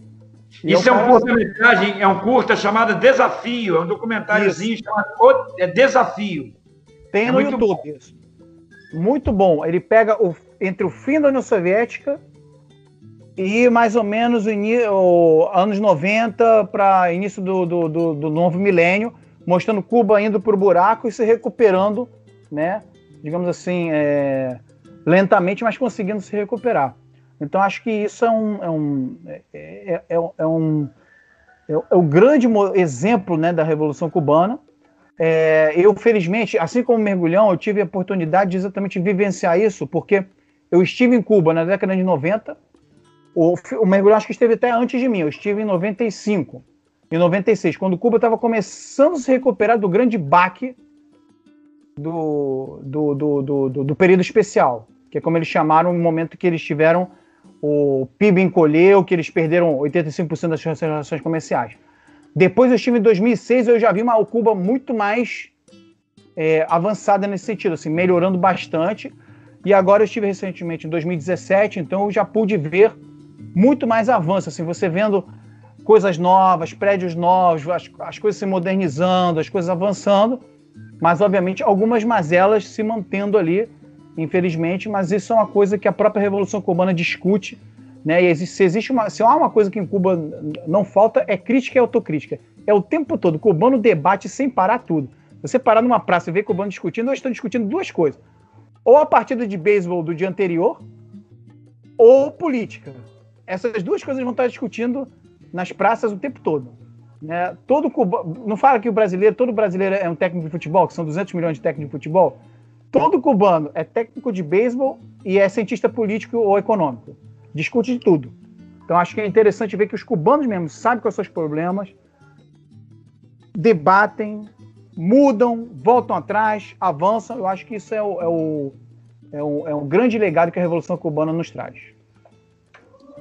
É, eu quero só completar o seguinte, Luiz, antes de você passar para outra outro grupo de perguntas, questionamentos e tal, outra fase para a gente desenvolver. Eu queria só colocar o seguinte, que o Fidel, é, ele tem uma frase e que ele diz exatamente o seguinte, no início dos anos 90, quando há essa resistência toda, é, em função do fim da União Soviética, que Cuba reconstrói o seu pacto revolucionário, vamos dizer assim. Isso não é tão fácil. Ela garante saúde, educação públicas, garante uma orientação socialista, é, garante a sua soberania, não aceita as imposições dos Estados Unidos, mas é obrigada, sim, a é, ampliar os investimentos estrangeiros, a despenalizar o dólar, né, a abrir é, o, o, chamado comércio né, em alguns setores, isso vai crescendo, que o Fidel chega e fala o seguinte, nós gostamos tanto do socialismo que somos até capazes de adotarmos medidas que não gostamos justamente para salvá-lo. Isso é muito importante. Então, a década de 90, eu fui lá em Cuba 93, 96, 99. 93 era um grau de resistência incrível, né? com várias é, situações de apagões, dificuldade no transporte, dificuldade de combustíveis e até dificuldade de comida, embora o cubano não tenha passado morrido de fome, mas havia dificuldade de comida. E depois as coisas foram melhorando a partir do momento que foram feitas aberturas, investimentos, e isso teve uma melhora, por um lado, do ponto de vista econômico, mas também teve problemas por outros. As diferenças sociais, né? É, vamos dizer assim, não digo concentração de renda, tem que é, é, acho até errado colocar isso em relação a Cuba, mas as diferenciações sociais começaram a aumentar, né? Você teve, por exemplo, um investimento estrangeiro mais presente, porque um, tem um amigo meu que colocava o seguinte: é os cubanos, em 93 isso, os cubanos vivem, vivem na prática o que a esquerda latino-americana vive em termos de dúvida é, em relação à teoria. Aquele momento de crise do leste, muitas pessoas surpresas com o que aconteceu, alguns até abandonando né, a perspectiva socialista, e os cubanos vendo o que, que aconteceu. Né? Eu via cubanos, que eu, quando eu fui lá em 93, que ficaram surpresos porque tudo estava muito bem em Cuba. Né? E, de repente, as coisas começaram a degringolar, em função dessa crise nos anos 90, 91, 92, 93. Né? Então, isso afeta os valores, afeta os chamados valores coletivistas, mas, mesmo assim, Cuba deu exemplos muito grandes de que, através do coletivo, embora com toda a crise, com toda a situação, através do coletivo, confiando no seu governo revolucionário, confiando no seu socialismo, eles poderiam superar isso. Isso foi o que aconteceu nos anos 90. Cuba se manteve em pé, levantando alto a bandeira do socialismo, levantando alto a bandeira na, da soberania nacional, e hoje continua numa outra fase, que a gente pode chegar e aprofundar agora nessa parte, né, talvez final, a outra fase que Cuba vive em relação aos anos 90, que é o chamado século 21. Tá certo? Tá certo, tá certo. É, acho que a gente já pode ir passando para essa última parte ali, né? Mas se uh, faltaram questões, e enfim, aí a gente tem tempo ainda para discutir, debater um monte de questão ainda, e o que der que a gente achar que cabe aqui nesse debate, né? Mas a, encaminhando aí para essa última parte, a pergunta que eu colocava, né, é por que, né, o porquê a gente se recordar do exemplo de Cuba ainda hoje, né? Porque a gente ainda pensar em Cuba, na sua revolução, na forma do seu socialismo, ainda hoje e para o Brasil, né? Como que o que eles ainda podem dizer sobre sobre a gente, né? É, como o exemplo deles, a teoria, o que eles pensaram ainda é, nos serve, né? Ainda agora nesse tempo, nesse momento, né? Com todas as questões que o povo brasileiro, enfim, tem sofrido, tem vivenciado. Beleza, eu posso falar um pouquinho, Ricardo, em relação a isso? Fala já aí, que eu já, aí, já peguei aqui a, a, a, linha. Eu acho que é o seguinte: no século XXI, nós tivemos toda uma, uma, uma presença né, que Cuba começou a, a, a se reconstruir no seu, após a União Soviética, com todas as dificuldades. A chamada Revolução Bolivariana foi muito importante para Cuba, né? ou seja, a Revolução Bolivariana na Venezuela. Você teve relações muito próximas de, de petróleo, ou seja, de combustível, de troca de petróleo por professores, né, é, por médicos cubanos na Venezuela e tal. Isso aliviou muito a economia cubana isso é muito importante, mas Cuba estava cada vez mais presente no mundo. Né? E é muito importante nesse aspecto o discurso do Fidel na Universidade de 2005, quando ele percebe que esse socialismo cubano ele tem que ser é, é, melhor organizado, melhor administrado, quando ele fala que não são os imperialistas capazes de destruir a revolução. A revolução, se ela for né, destruída, o socialismo, se for destruído, vai ser por obra dos próprios cubanos. O que, que ele está passando como sinal? Ele está passando como sinal de que Cuba, ela tem que, Cuba tem que aperfeiçoar o seu projeto, aperfeiçoar o seu socialismo, aperfeiçoar a sua democracia socialista, né? passar a construir né, é, mecanismos de mais participação, de mais potencialidade produtiva. Eu acho que é isso que ele também está falando. Ou seja, Cuba tem que começar a se desenvolver mais do ponto de vista econômico e, ter, e construir um outro nível de participação política. É, eu acho que é isso que ele está colocando. Né? E é também uma, uma, uma lição no sentido moral, ou seja, que os cubanos é, é uma lição também relacionada aos próprios ensinamentos do Che, a construção dos novos valores, do homem novo. Eu acho que isso é interessante. E aí, é, nesse século XXI, Cuba tem, a partir de, de 2010, 2012, é, né, eles começam a, a, criar no sexto congresso do Partido Comunista, 12, 13, por aí, os chamados lineamentos. Os lineamentos cubanos, eles são no sentido de, em função dessa nova situação do mundo, em função dessa da situação do socialismo cubano, a necessidade de você construir uma eficiência socialista.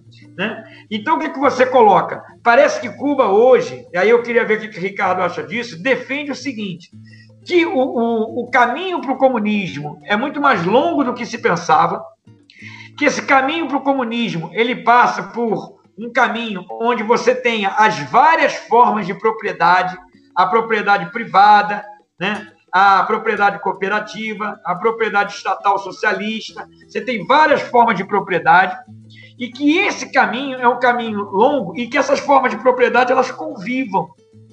Eu acho que é isso que está colocado, né? do ponto de vista econômico. E você tem que construir uma eficiência socialista. O que, que é eficiência socialista? A empresa estatal socialista ou uma empresa cooperativada, ela tem que demonstrar a sua superioridade, mas principalmente a estatal socialista, ela tem que, comparar, é, que, que comprovar a sua superioridade frente às empresas privadas, né? justamente para você construir uma nova lógica né? E, e, aprofundar as relações socialistas. Eu acho que é isso que hoje né, os lineamentos jogam. Eles percebem, o lineamento, que é o programa econômico do Partido Comunista, que, aliás, que, aliás, do governo cubano, que, aliás, importante dizer isso, foi discutido com toda a população, importante a gente dizer isso, que os chamados lineamentos, eles partiram do partido, né? E da Assembleia Nacional do Governo do Poder Popular, Assembleia Nacional do Poder Popular, e foi discutido com, em, é, com toda a população cubana, né? a população cubana participou desse projeto, criou emendas, colocou questões, colocou sugestões, algumas mais, várias delas, algumas em determinados campos e outras no campo político foram incorporadas. Então você teve a construção desses chamados lineamentos, que é o programa econômico que Cuba segue. Que Cuba segue. Ricardo se referiu à reforma da Constituição, que agora há uma Constituição nova em Cuba, desde o ano passado, e essa Constituição foi discutida por todos os cubanos. Né? Os cubanos puderam estar ali presentes né? para fazer essa discussão em Cuba, essa discussão da Constituição. É importante a gente discutir um dia, numa live aqui especial, numa gravação especial, melhor dizendo, do como funciona a democracia em Cuba. Isso é muito importante, que é um país mais democrático, não só do ponto de vista econômico e social, mas do ponto de vista político. A participação do povo cubano na construção do seu modelo econômico, a participação do povo cubano nas decisões, ela é muito grande isso é preciso ser ressaltado.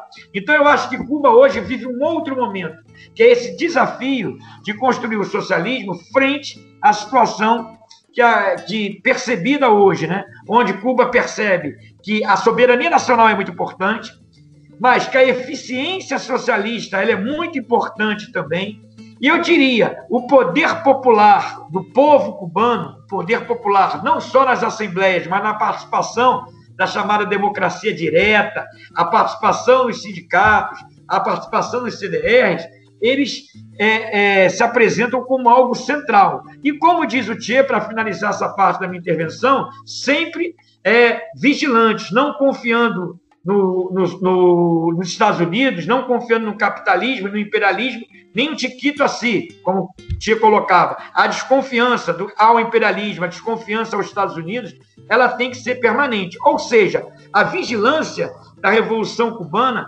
ela tem que continuar, só que agora com o poder popular cada vez mais democratizado e com uma eficiência socialista demonstrada na prática, justamente para que a gente, lá em Cuba, para que em Cuba os cubanos elevem né, o patamar das relações socialistas.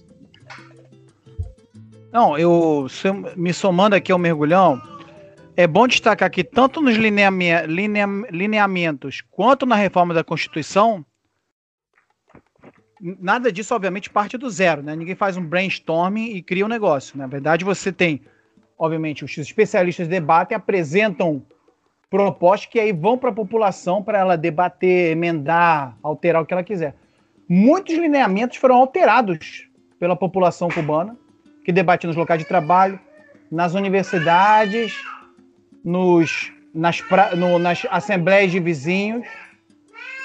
Então, muitas, eh, digamos assim, vários lineamentos foram alterados. E a própria reforma constitucional sofreu alterações. Lembra, Mergulhão, que, eles, que, que havia uma proposta de retirar a menção ao comunismo da Constituição cubana. Exatamente. Uma alteração que eles falavam e a população cubana, quando debateu, não volta à menção ao comunismo.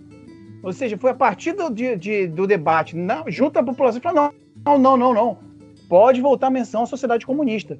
Então, quer dizer, é interessante você ver esse, esse tipo de debate que não existe um paralelo conosco. E aí, quando se fala que é uma referência, é exatamente isso. É, ninguém aqui fala de transplantar modelos, que isso é, é, enfim, a história mostra que isso não existe, né? ou seja, não funciona. Você não pode comparar uma ilha né, do tamanho de Pernambuco, com 11, 12 milhões de habitantes, por exemplo, com o Brasil, que é um país de dimensão continental, com 220 milhões de habitantes. Mas algumas lógicas, a democracia pela base, o poder popular, quando você quando a esquerda chega ao poder, tentar ao máximo democratizar as decisões políticas, econômicas, isso é tranquilamente aplicável. Obviamente, usando a própria lógica e a própria capacidade de um país de dimensões, de dimensões continentais como o nosso. A solidariedade, isso que eu acho também crucial, né? Ou seja, Cuba continua praticando solidariedade internacionalista, mesmo com bloqueio, mesmo com toda a situação que existe, continua enviando médicos, professores, técnicos para todos os cantos do mundo, né? É, a questão de você entender o que é o projeto tático, o projeto estratégico, você entender que você, onde você pode ceder, onde você não pode ceder. Essa questão que falou o, o, o mergulhão agora no final, a questão de não confiar no imperialismo, que eu acho que é um erro que a esquerda cometeu nesses últimos anos aqui na América do Sul, principalmente, né? Gravemente, né? E aí no Brasil, Equador, Bolívia se pagou esse preço quando você confia demais no imperialismo, você acha que dá para você coexistir ou conviver. Os cubanos mostram que não é assim que funciona, né? Então acho que nesse sentido Cuba ainda é, você ainda pode servir de inspiração de se é possível um povo de uma ilha daquele tamanho, com tão poucos recursos, resistir, se constituir, construir uma sociedade socialista, que dirá num país, por exemplo, como o nosso. Só que é óbvio, como eu disse, é um contexto histórico, tem o sujeito da história, tem toda uma série de questões que você não pode transplantar. Mas você tem que ter isso como horizonte, que eu acho que o nosso grande problema é que muitas vezes o nosso horizonte é limitado, né? Ou seja, a gente vai recuando nas nossas, né? Fala a gente, a esquerda vai recuando na, na nossa perspectiva, né? Então vai cada vez mais caminhando para uma conciliação, para um reformismo que já não reforma tanto. Então acho que nesse sentido é muito importante você mirar o exemplo de Cuba, que se reinventa o tempo todo, ou seja, eles não param. Não, agora estamos satisfeitos. Não, não, vamos tentar mudar, vamos tentar aperfeiçoar, vamos avançar nisso aqui. ó, isso aqui não está dando certo, como é que a gente pode resolver? Vamos mudar o modelo político, pelo menos a maneira como se dá a representação. Vamos mudar, avançar no modelo econômico. Olha, esse aqui, modelo que a gente tá, adotou em 92, hoje já não é mais suficiente. Hoje a gente tem que dar uma guinada porque ele já, já, já traz mais problemas do que soluções para a gente. Então acho que isso, é, isso, isso é muito importante quando a gente fala da Cuba, é, da, do, do, de Cuba no século XXI. Agora, terá que enfrentar, e aí eles estão, têm, digamos assim, a capacidade de enfrentar todas as contradições que eles terão pela frente, né? Mas eu acho que a sua sobrevivência até agora demonstra a sua solidez. Né? Se falava tanto, né, Mergulhão, que o, com o Fidel saindo do poder, Cuba ia acabar. Com o Fidel Exatamente. morrendo, a Cuba ia acabar.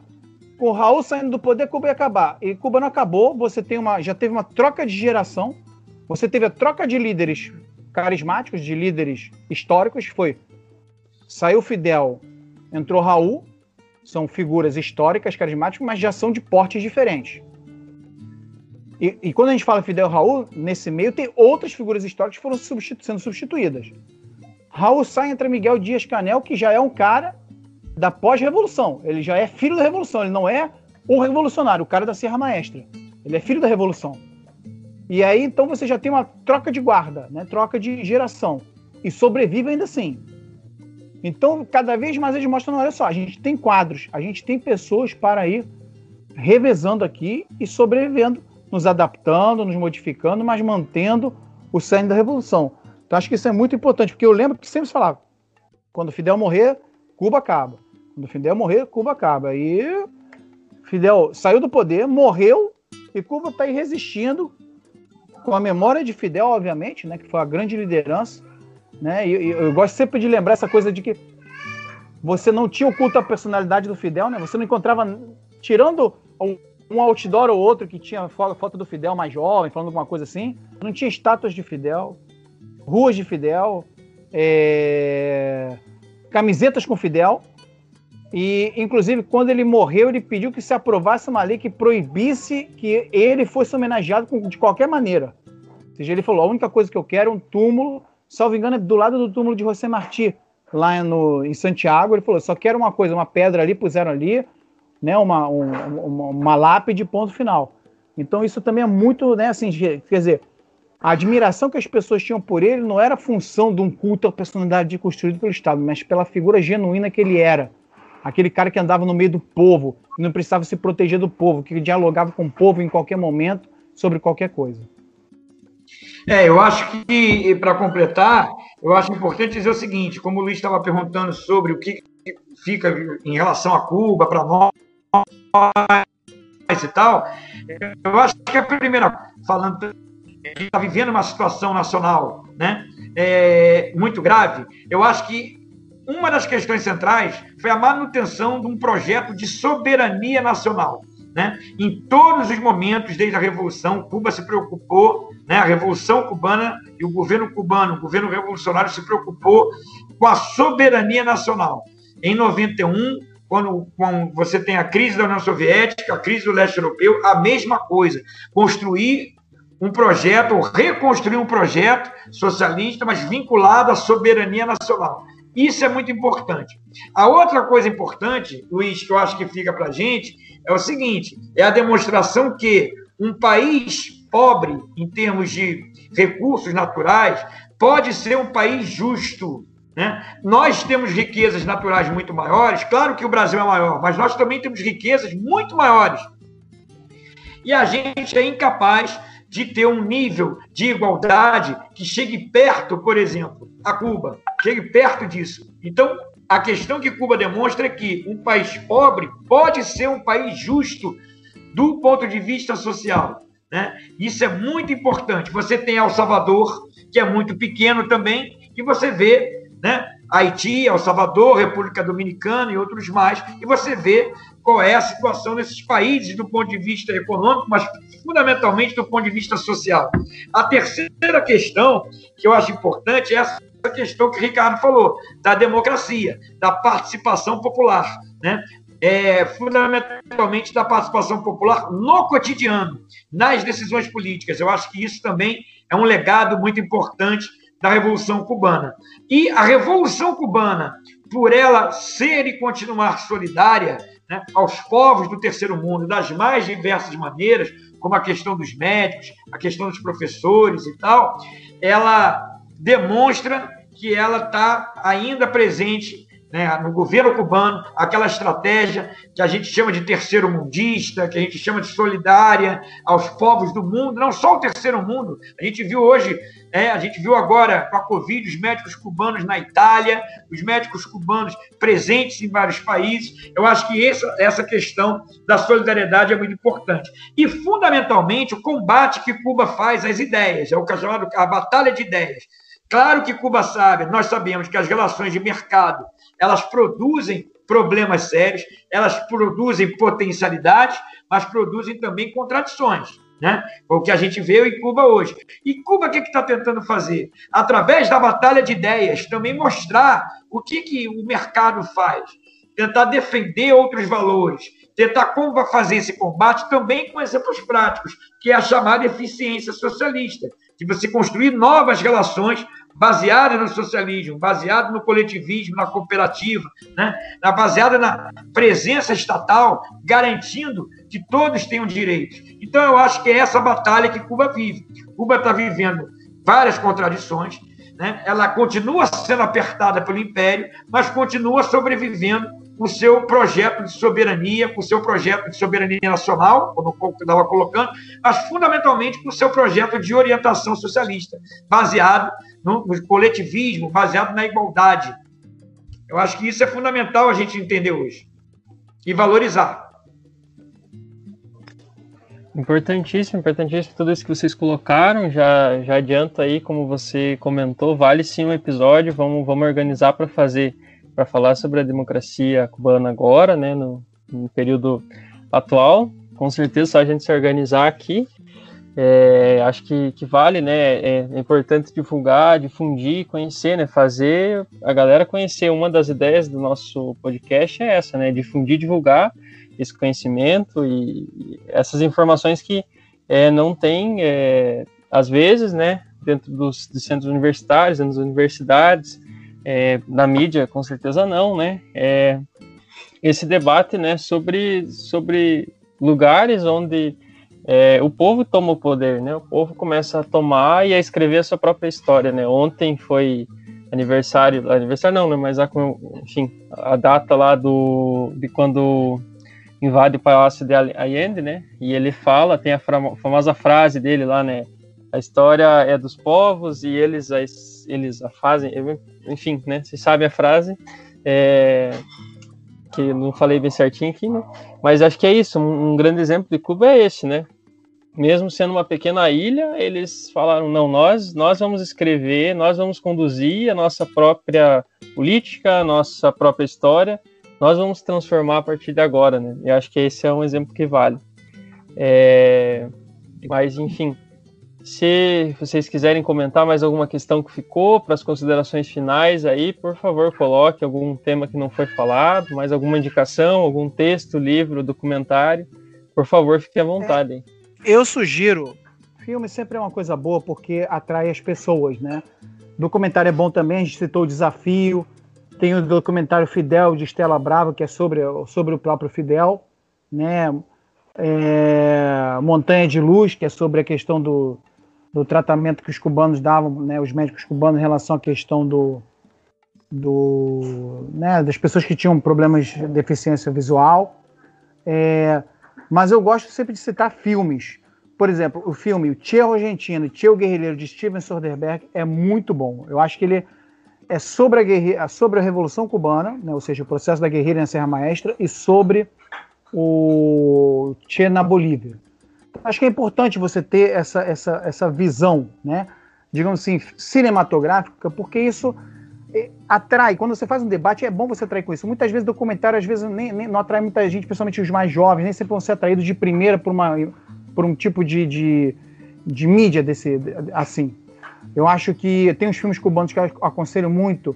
É, a Morte de um Burocrata, Memórias de Subdesenvolvimento, que é Memórias de Subdesenvolvimento, né? Morango e Chocolate, que aborda a questão do, do homossexualismo em Cuba. e Guantanameira, que também é um filme bastante interessante, que traz esse, exatamente esse debate no meio do período especial. Então, acho que é, é, são filmes que eu sugeriria fortemente para as pessoas é, assistirem. Documentários tem também é, Cuba, uma Odisseia Africana, porque, como disse o Mergulhão, Cuba praticou muita solidariedade aos povos em luta e a história da África seria outra não tivesse sido a solidariedade dos cubanos nas lutas de independência de Angola, Moçambique na luta contra o apartheid na África do Sul. Só para citar três exemplos. Na verdade, eles tiveram muitas outras lutas no continente africano, mas para citar três exemplos mais diretos, né? Ou seja, é... e aí tem esse, esse, documentário, eu acho que é francês, chamado Cuba, uma Africana. Muito bom, eu também sugiro fortemente que as pessoas assistam. É... E literatura você tem N livros, né? A gente poderia, de repente, a gente pode até mandar para você uma relação depois, aí você ir citando, aí não sei se vocês botando uma página, etc. Né? O que o, o clássico é a Ilha do Fernando Moraes, que eu acho que é o tem a versão inclusive é, como é que se diz? Tem a edição antiga da década de 70, mas tem a, a, a edição é, depois que ele fez 30 anos depois, salvo engano, ele fez uma no... 30 ou 35 anos depois ele fez uma nova edição, já com Cuba diferente, né? É... Tem as biografias do Fidel Castro também, principalmente a de Cláudia, de da Cláudia Furiati, que foi uma biografia consentida. É... Assim, de cabeça, assim, eu acho que é Fidel e a religião, que é importante, o debate Fidel faz sobre a religião. É, Fidel, a biografia Duas Vozes, que de Inácio Ramonet, também é muito bom esse livro. Acho que só, ajuda aí, Mergulhão, ajuda aí a completar. Eu acho que o que tem de literatura que acho que é importante aí. É, eu acho que de, de, de documentários e filmes, de maneira geral, você citou bem, né? Eu acho que existe um filme que, infelizmente, a gente ainda não tem. A gente da José Martins vai tentar, a partir do momento que agora a gente tem o vídeo, né, o DVD, que é o chamado Páginas do Diário de Maurício, que é muito importante sobre o período especial, que mostra justamente a, a transição de Cuba no socialismo nos anos 80 para a resistência socialista nos anos 90, em que mudam várias coisas. E, é, e, e, o protagonista é um sujeito, é um professor que é claramente vinculado à Revolução Cubana, e ele vai tendo que administrar essas mudanças na própria cabeça dele nos próprios valores que ele tem. Né? Ele começa a ver essas mudanças claras na sociedade, ele, tá, ele vai tendo que se adaptar. Chama-se Páginas do Diário de Maurício. Em relação aos livros, eu só teria que acrescentar com o Ricardo, primeiro, para que alguém queira conhecer a defesa do Fidel no protesto, algo que é anterior à Revolução, é o História Me Absolverá. Eu citaria também uma, a biografia do Che, que é muito importante, do Pablo Inácio Taibo. É a biografia é, é sobre o Che, né? É Tem do Johnny Anderson também. Tá... Do Johnny Sim, Anderson. A Anderson é boa também. É boa, porque é, mas... é interessante porque, é, além de ser completa, bem completa, mesmo sendo a visão de um americano liberal, né? É bom você ter isso porque ele desfaz vários mitos. E aí, sendo um norte-americano liberal, não é nenhum socialista que está falando aquilo lá. Eu acho que é interessante, né?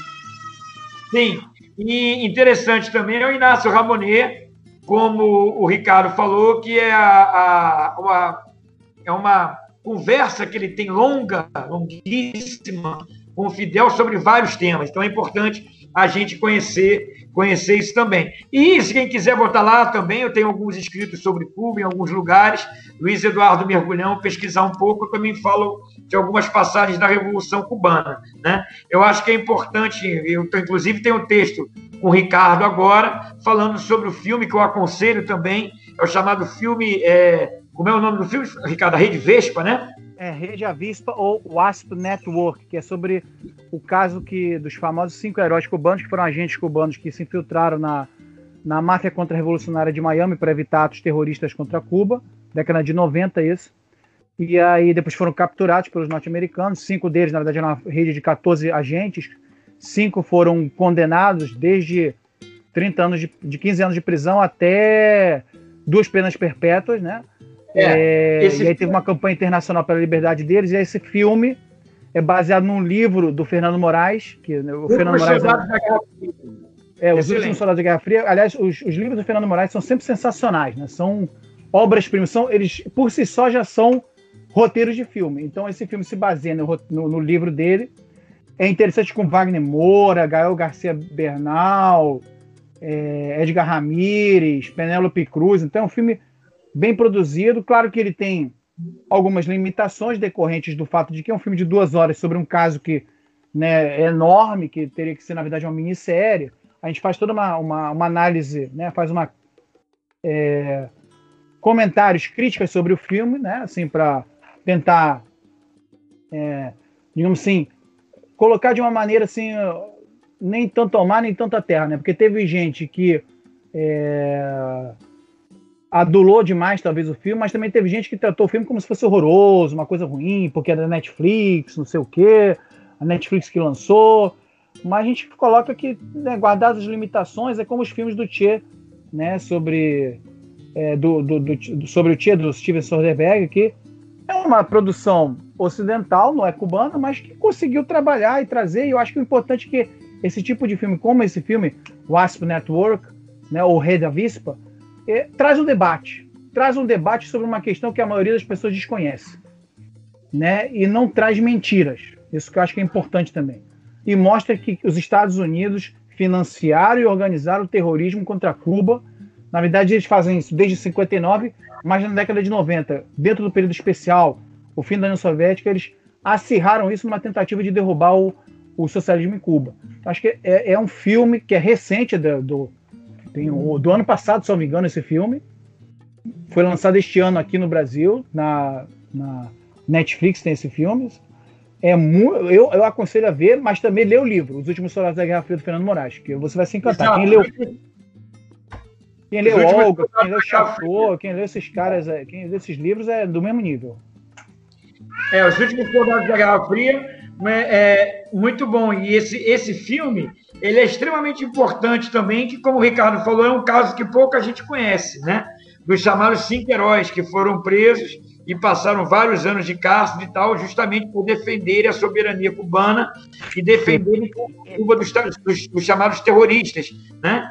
Dos terroristas que viviam em Miami e queriam destruir a Revolução Cubana, já que era essa a esperança que se tinha no início dos anos 90. Eu acho que a nível de de, de filmes e, e, e de leitura, o que a gente pode recomendar é isso. E, acima de tudo, que as pessoas possam, quem puder, claro, é, acompanhar Cuba, mas também ir a Cuba, perceber isso em loco, como é que você tem um país bem diferente. Ricardo? Não, concordo plenamente. Eu acho que mais importante do que ouvir falar é ver, né? Conversar com os cubanos, é, ter o direito de, de, de, de, ver com seus próprios olhos o que está acontecendo. Nós não, estamos aqui nos colocando como os donos da verdade, mas também nos colocamos como pessoas que estudaram e que vivenciaram, que estiveram lá. Né? Ou seja, conheceram cubanos reais, entendeu? Conheceram cubanos que são tanto de, de órgãos governamentais quanto cubanos que vivem por sua conta, que têm seus, seus próprios.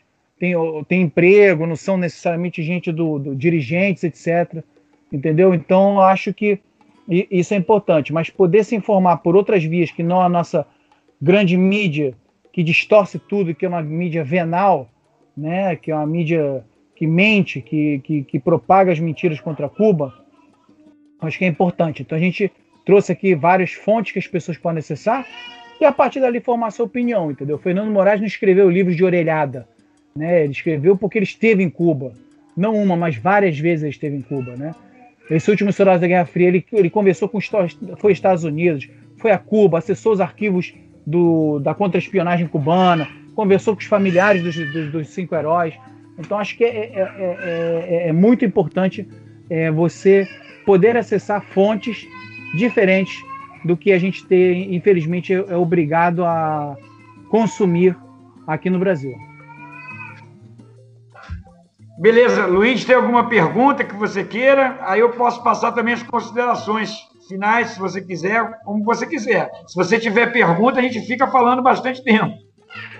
Não, não, camarada, pode ir para as considerações finais. Então, pessoal, é, pessoal que nos ouviu até agora, eu agradeço. Eu, Luiz Eduardo Mergulhão, qualquer coisa, meu e-mail, alguma curiosidade sobre Cuba, alguma pergunta, meu e-mail é mergulhãoruas.com arroba gmail.com. naturalmente mergulhão sentiu, então fica mergulhal, mergulhalruas@gmail.com. Então, é, quem quiser alguma coisa sobre Cuba que eu possa ajudar em termos de filme, dicas, textos e tal, a gente pode trocar uma ideia ali pelo meu e-mail, né? E é, eu agradeço a participação, agradeço, né? A possibilidade que o Luiz nos dá aqui para trazer um pouco a visão nossa, né, sobre Cuba. A gente aqui não é embaixador cubano, eu também não pertenço ao Partido Comunista Cubano, mas eu pertenço a essa, essa, é, esse lado da trincheira, vamos assim dizer, que quer construir um mundo melhor, que eu acho que é um mundo socialista. E vejo Cuba não como que o modelo cubano, como o Ricardo falou, a ser aplicado no Brasil, mas como uma referência de luta de soberania, de construção de direitos, de defesa de direitos, de defesa da igualdade. Eu acho que isso que Cuba é, Cuba tem que ser valorizada e tem que ser defendida.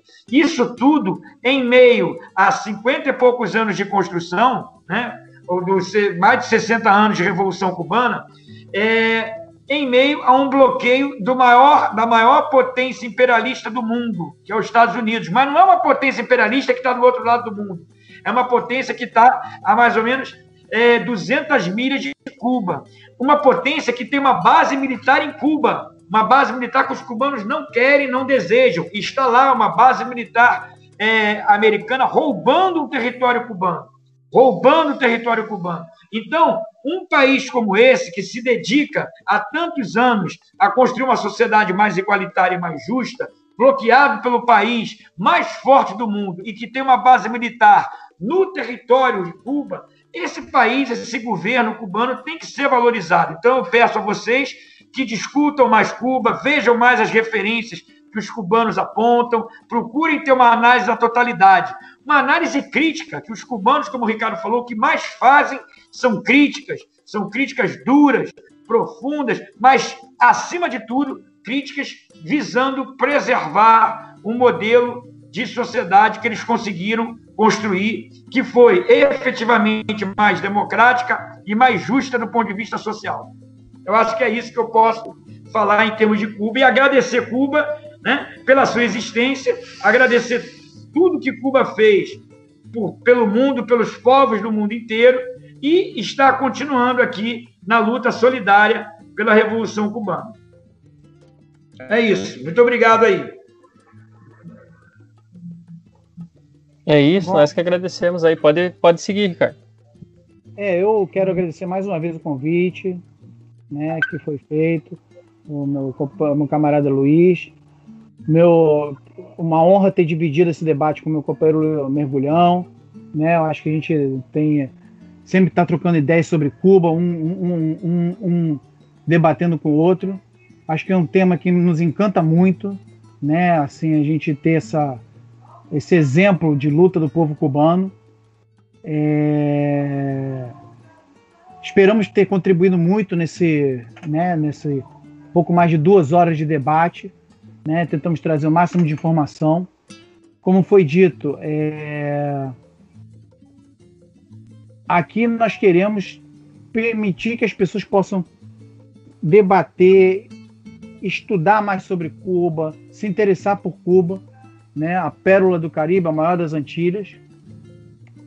Enfim, é, não teria muito mais a acrescentar sobre o que o Mergulhão falou, mas é, que a gente possa debater muito mais, conversar muito mais. A gente está aqui sempre disposto a conversar sobre Cuba, sobre o socialismo cubano, sobre suas figuras históricas como o próprio Fidel, né, que eu acho que é um, o gigante do século XX, né? Foi o cara, uma figura ímpar, um homem que resistiu a 638 tentativas de assassinato por parte da CIA, né? ou seja, o cara tinha um corpo fechado mesmo, né? E que teve como seu grande companheiro Che, né? Que hoje é um modelo, é, um, é, é, é sempre foi considerado um modelo de homem, né? Tanto é que o Fidel, quando faz, né?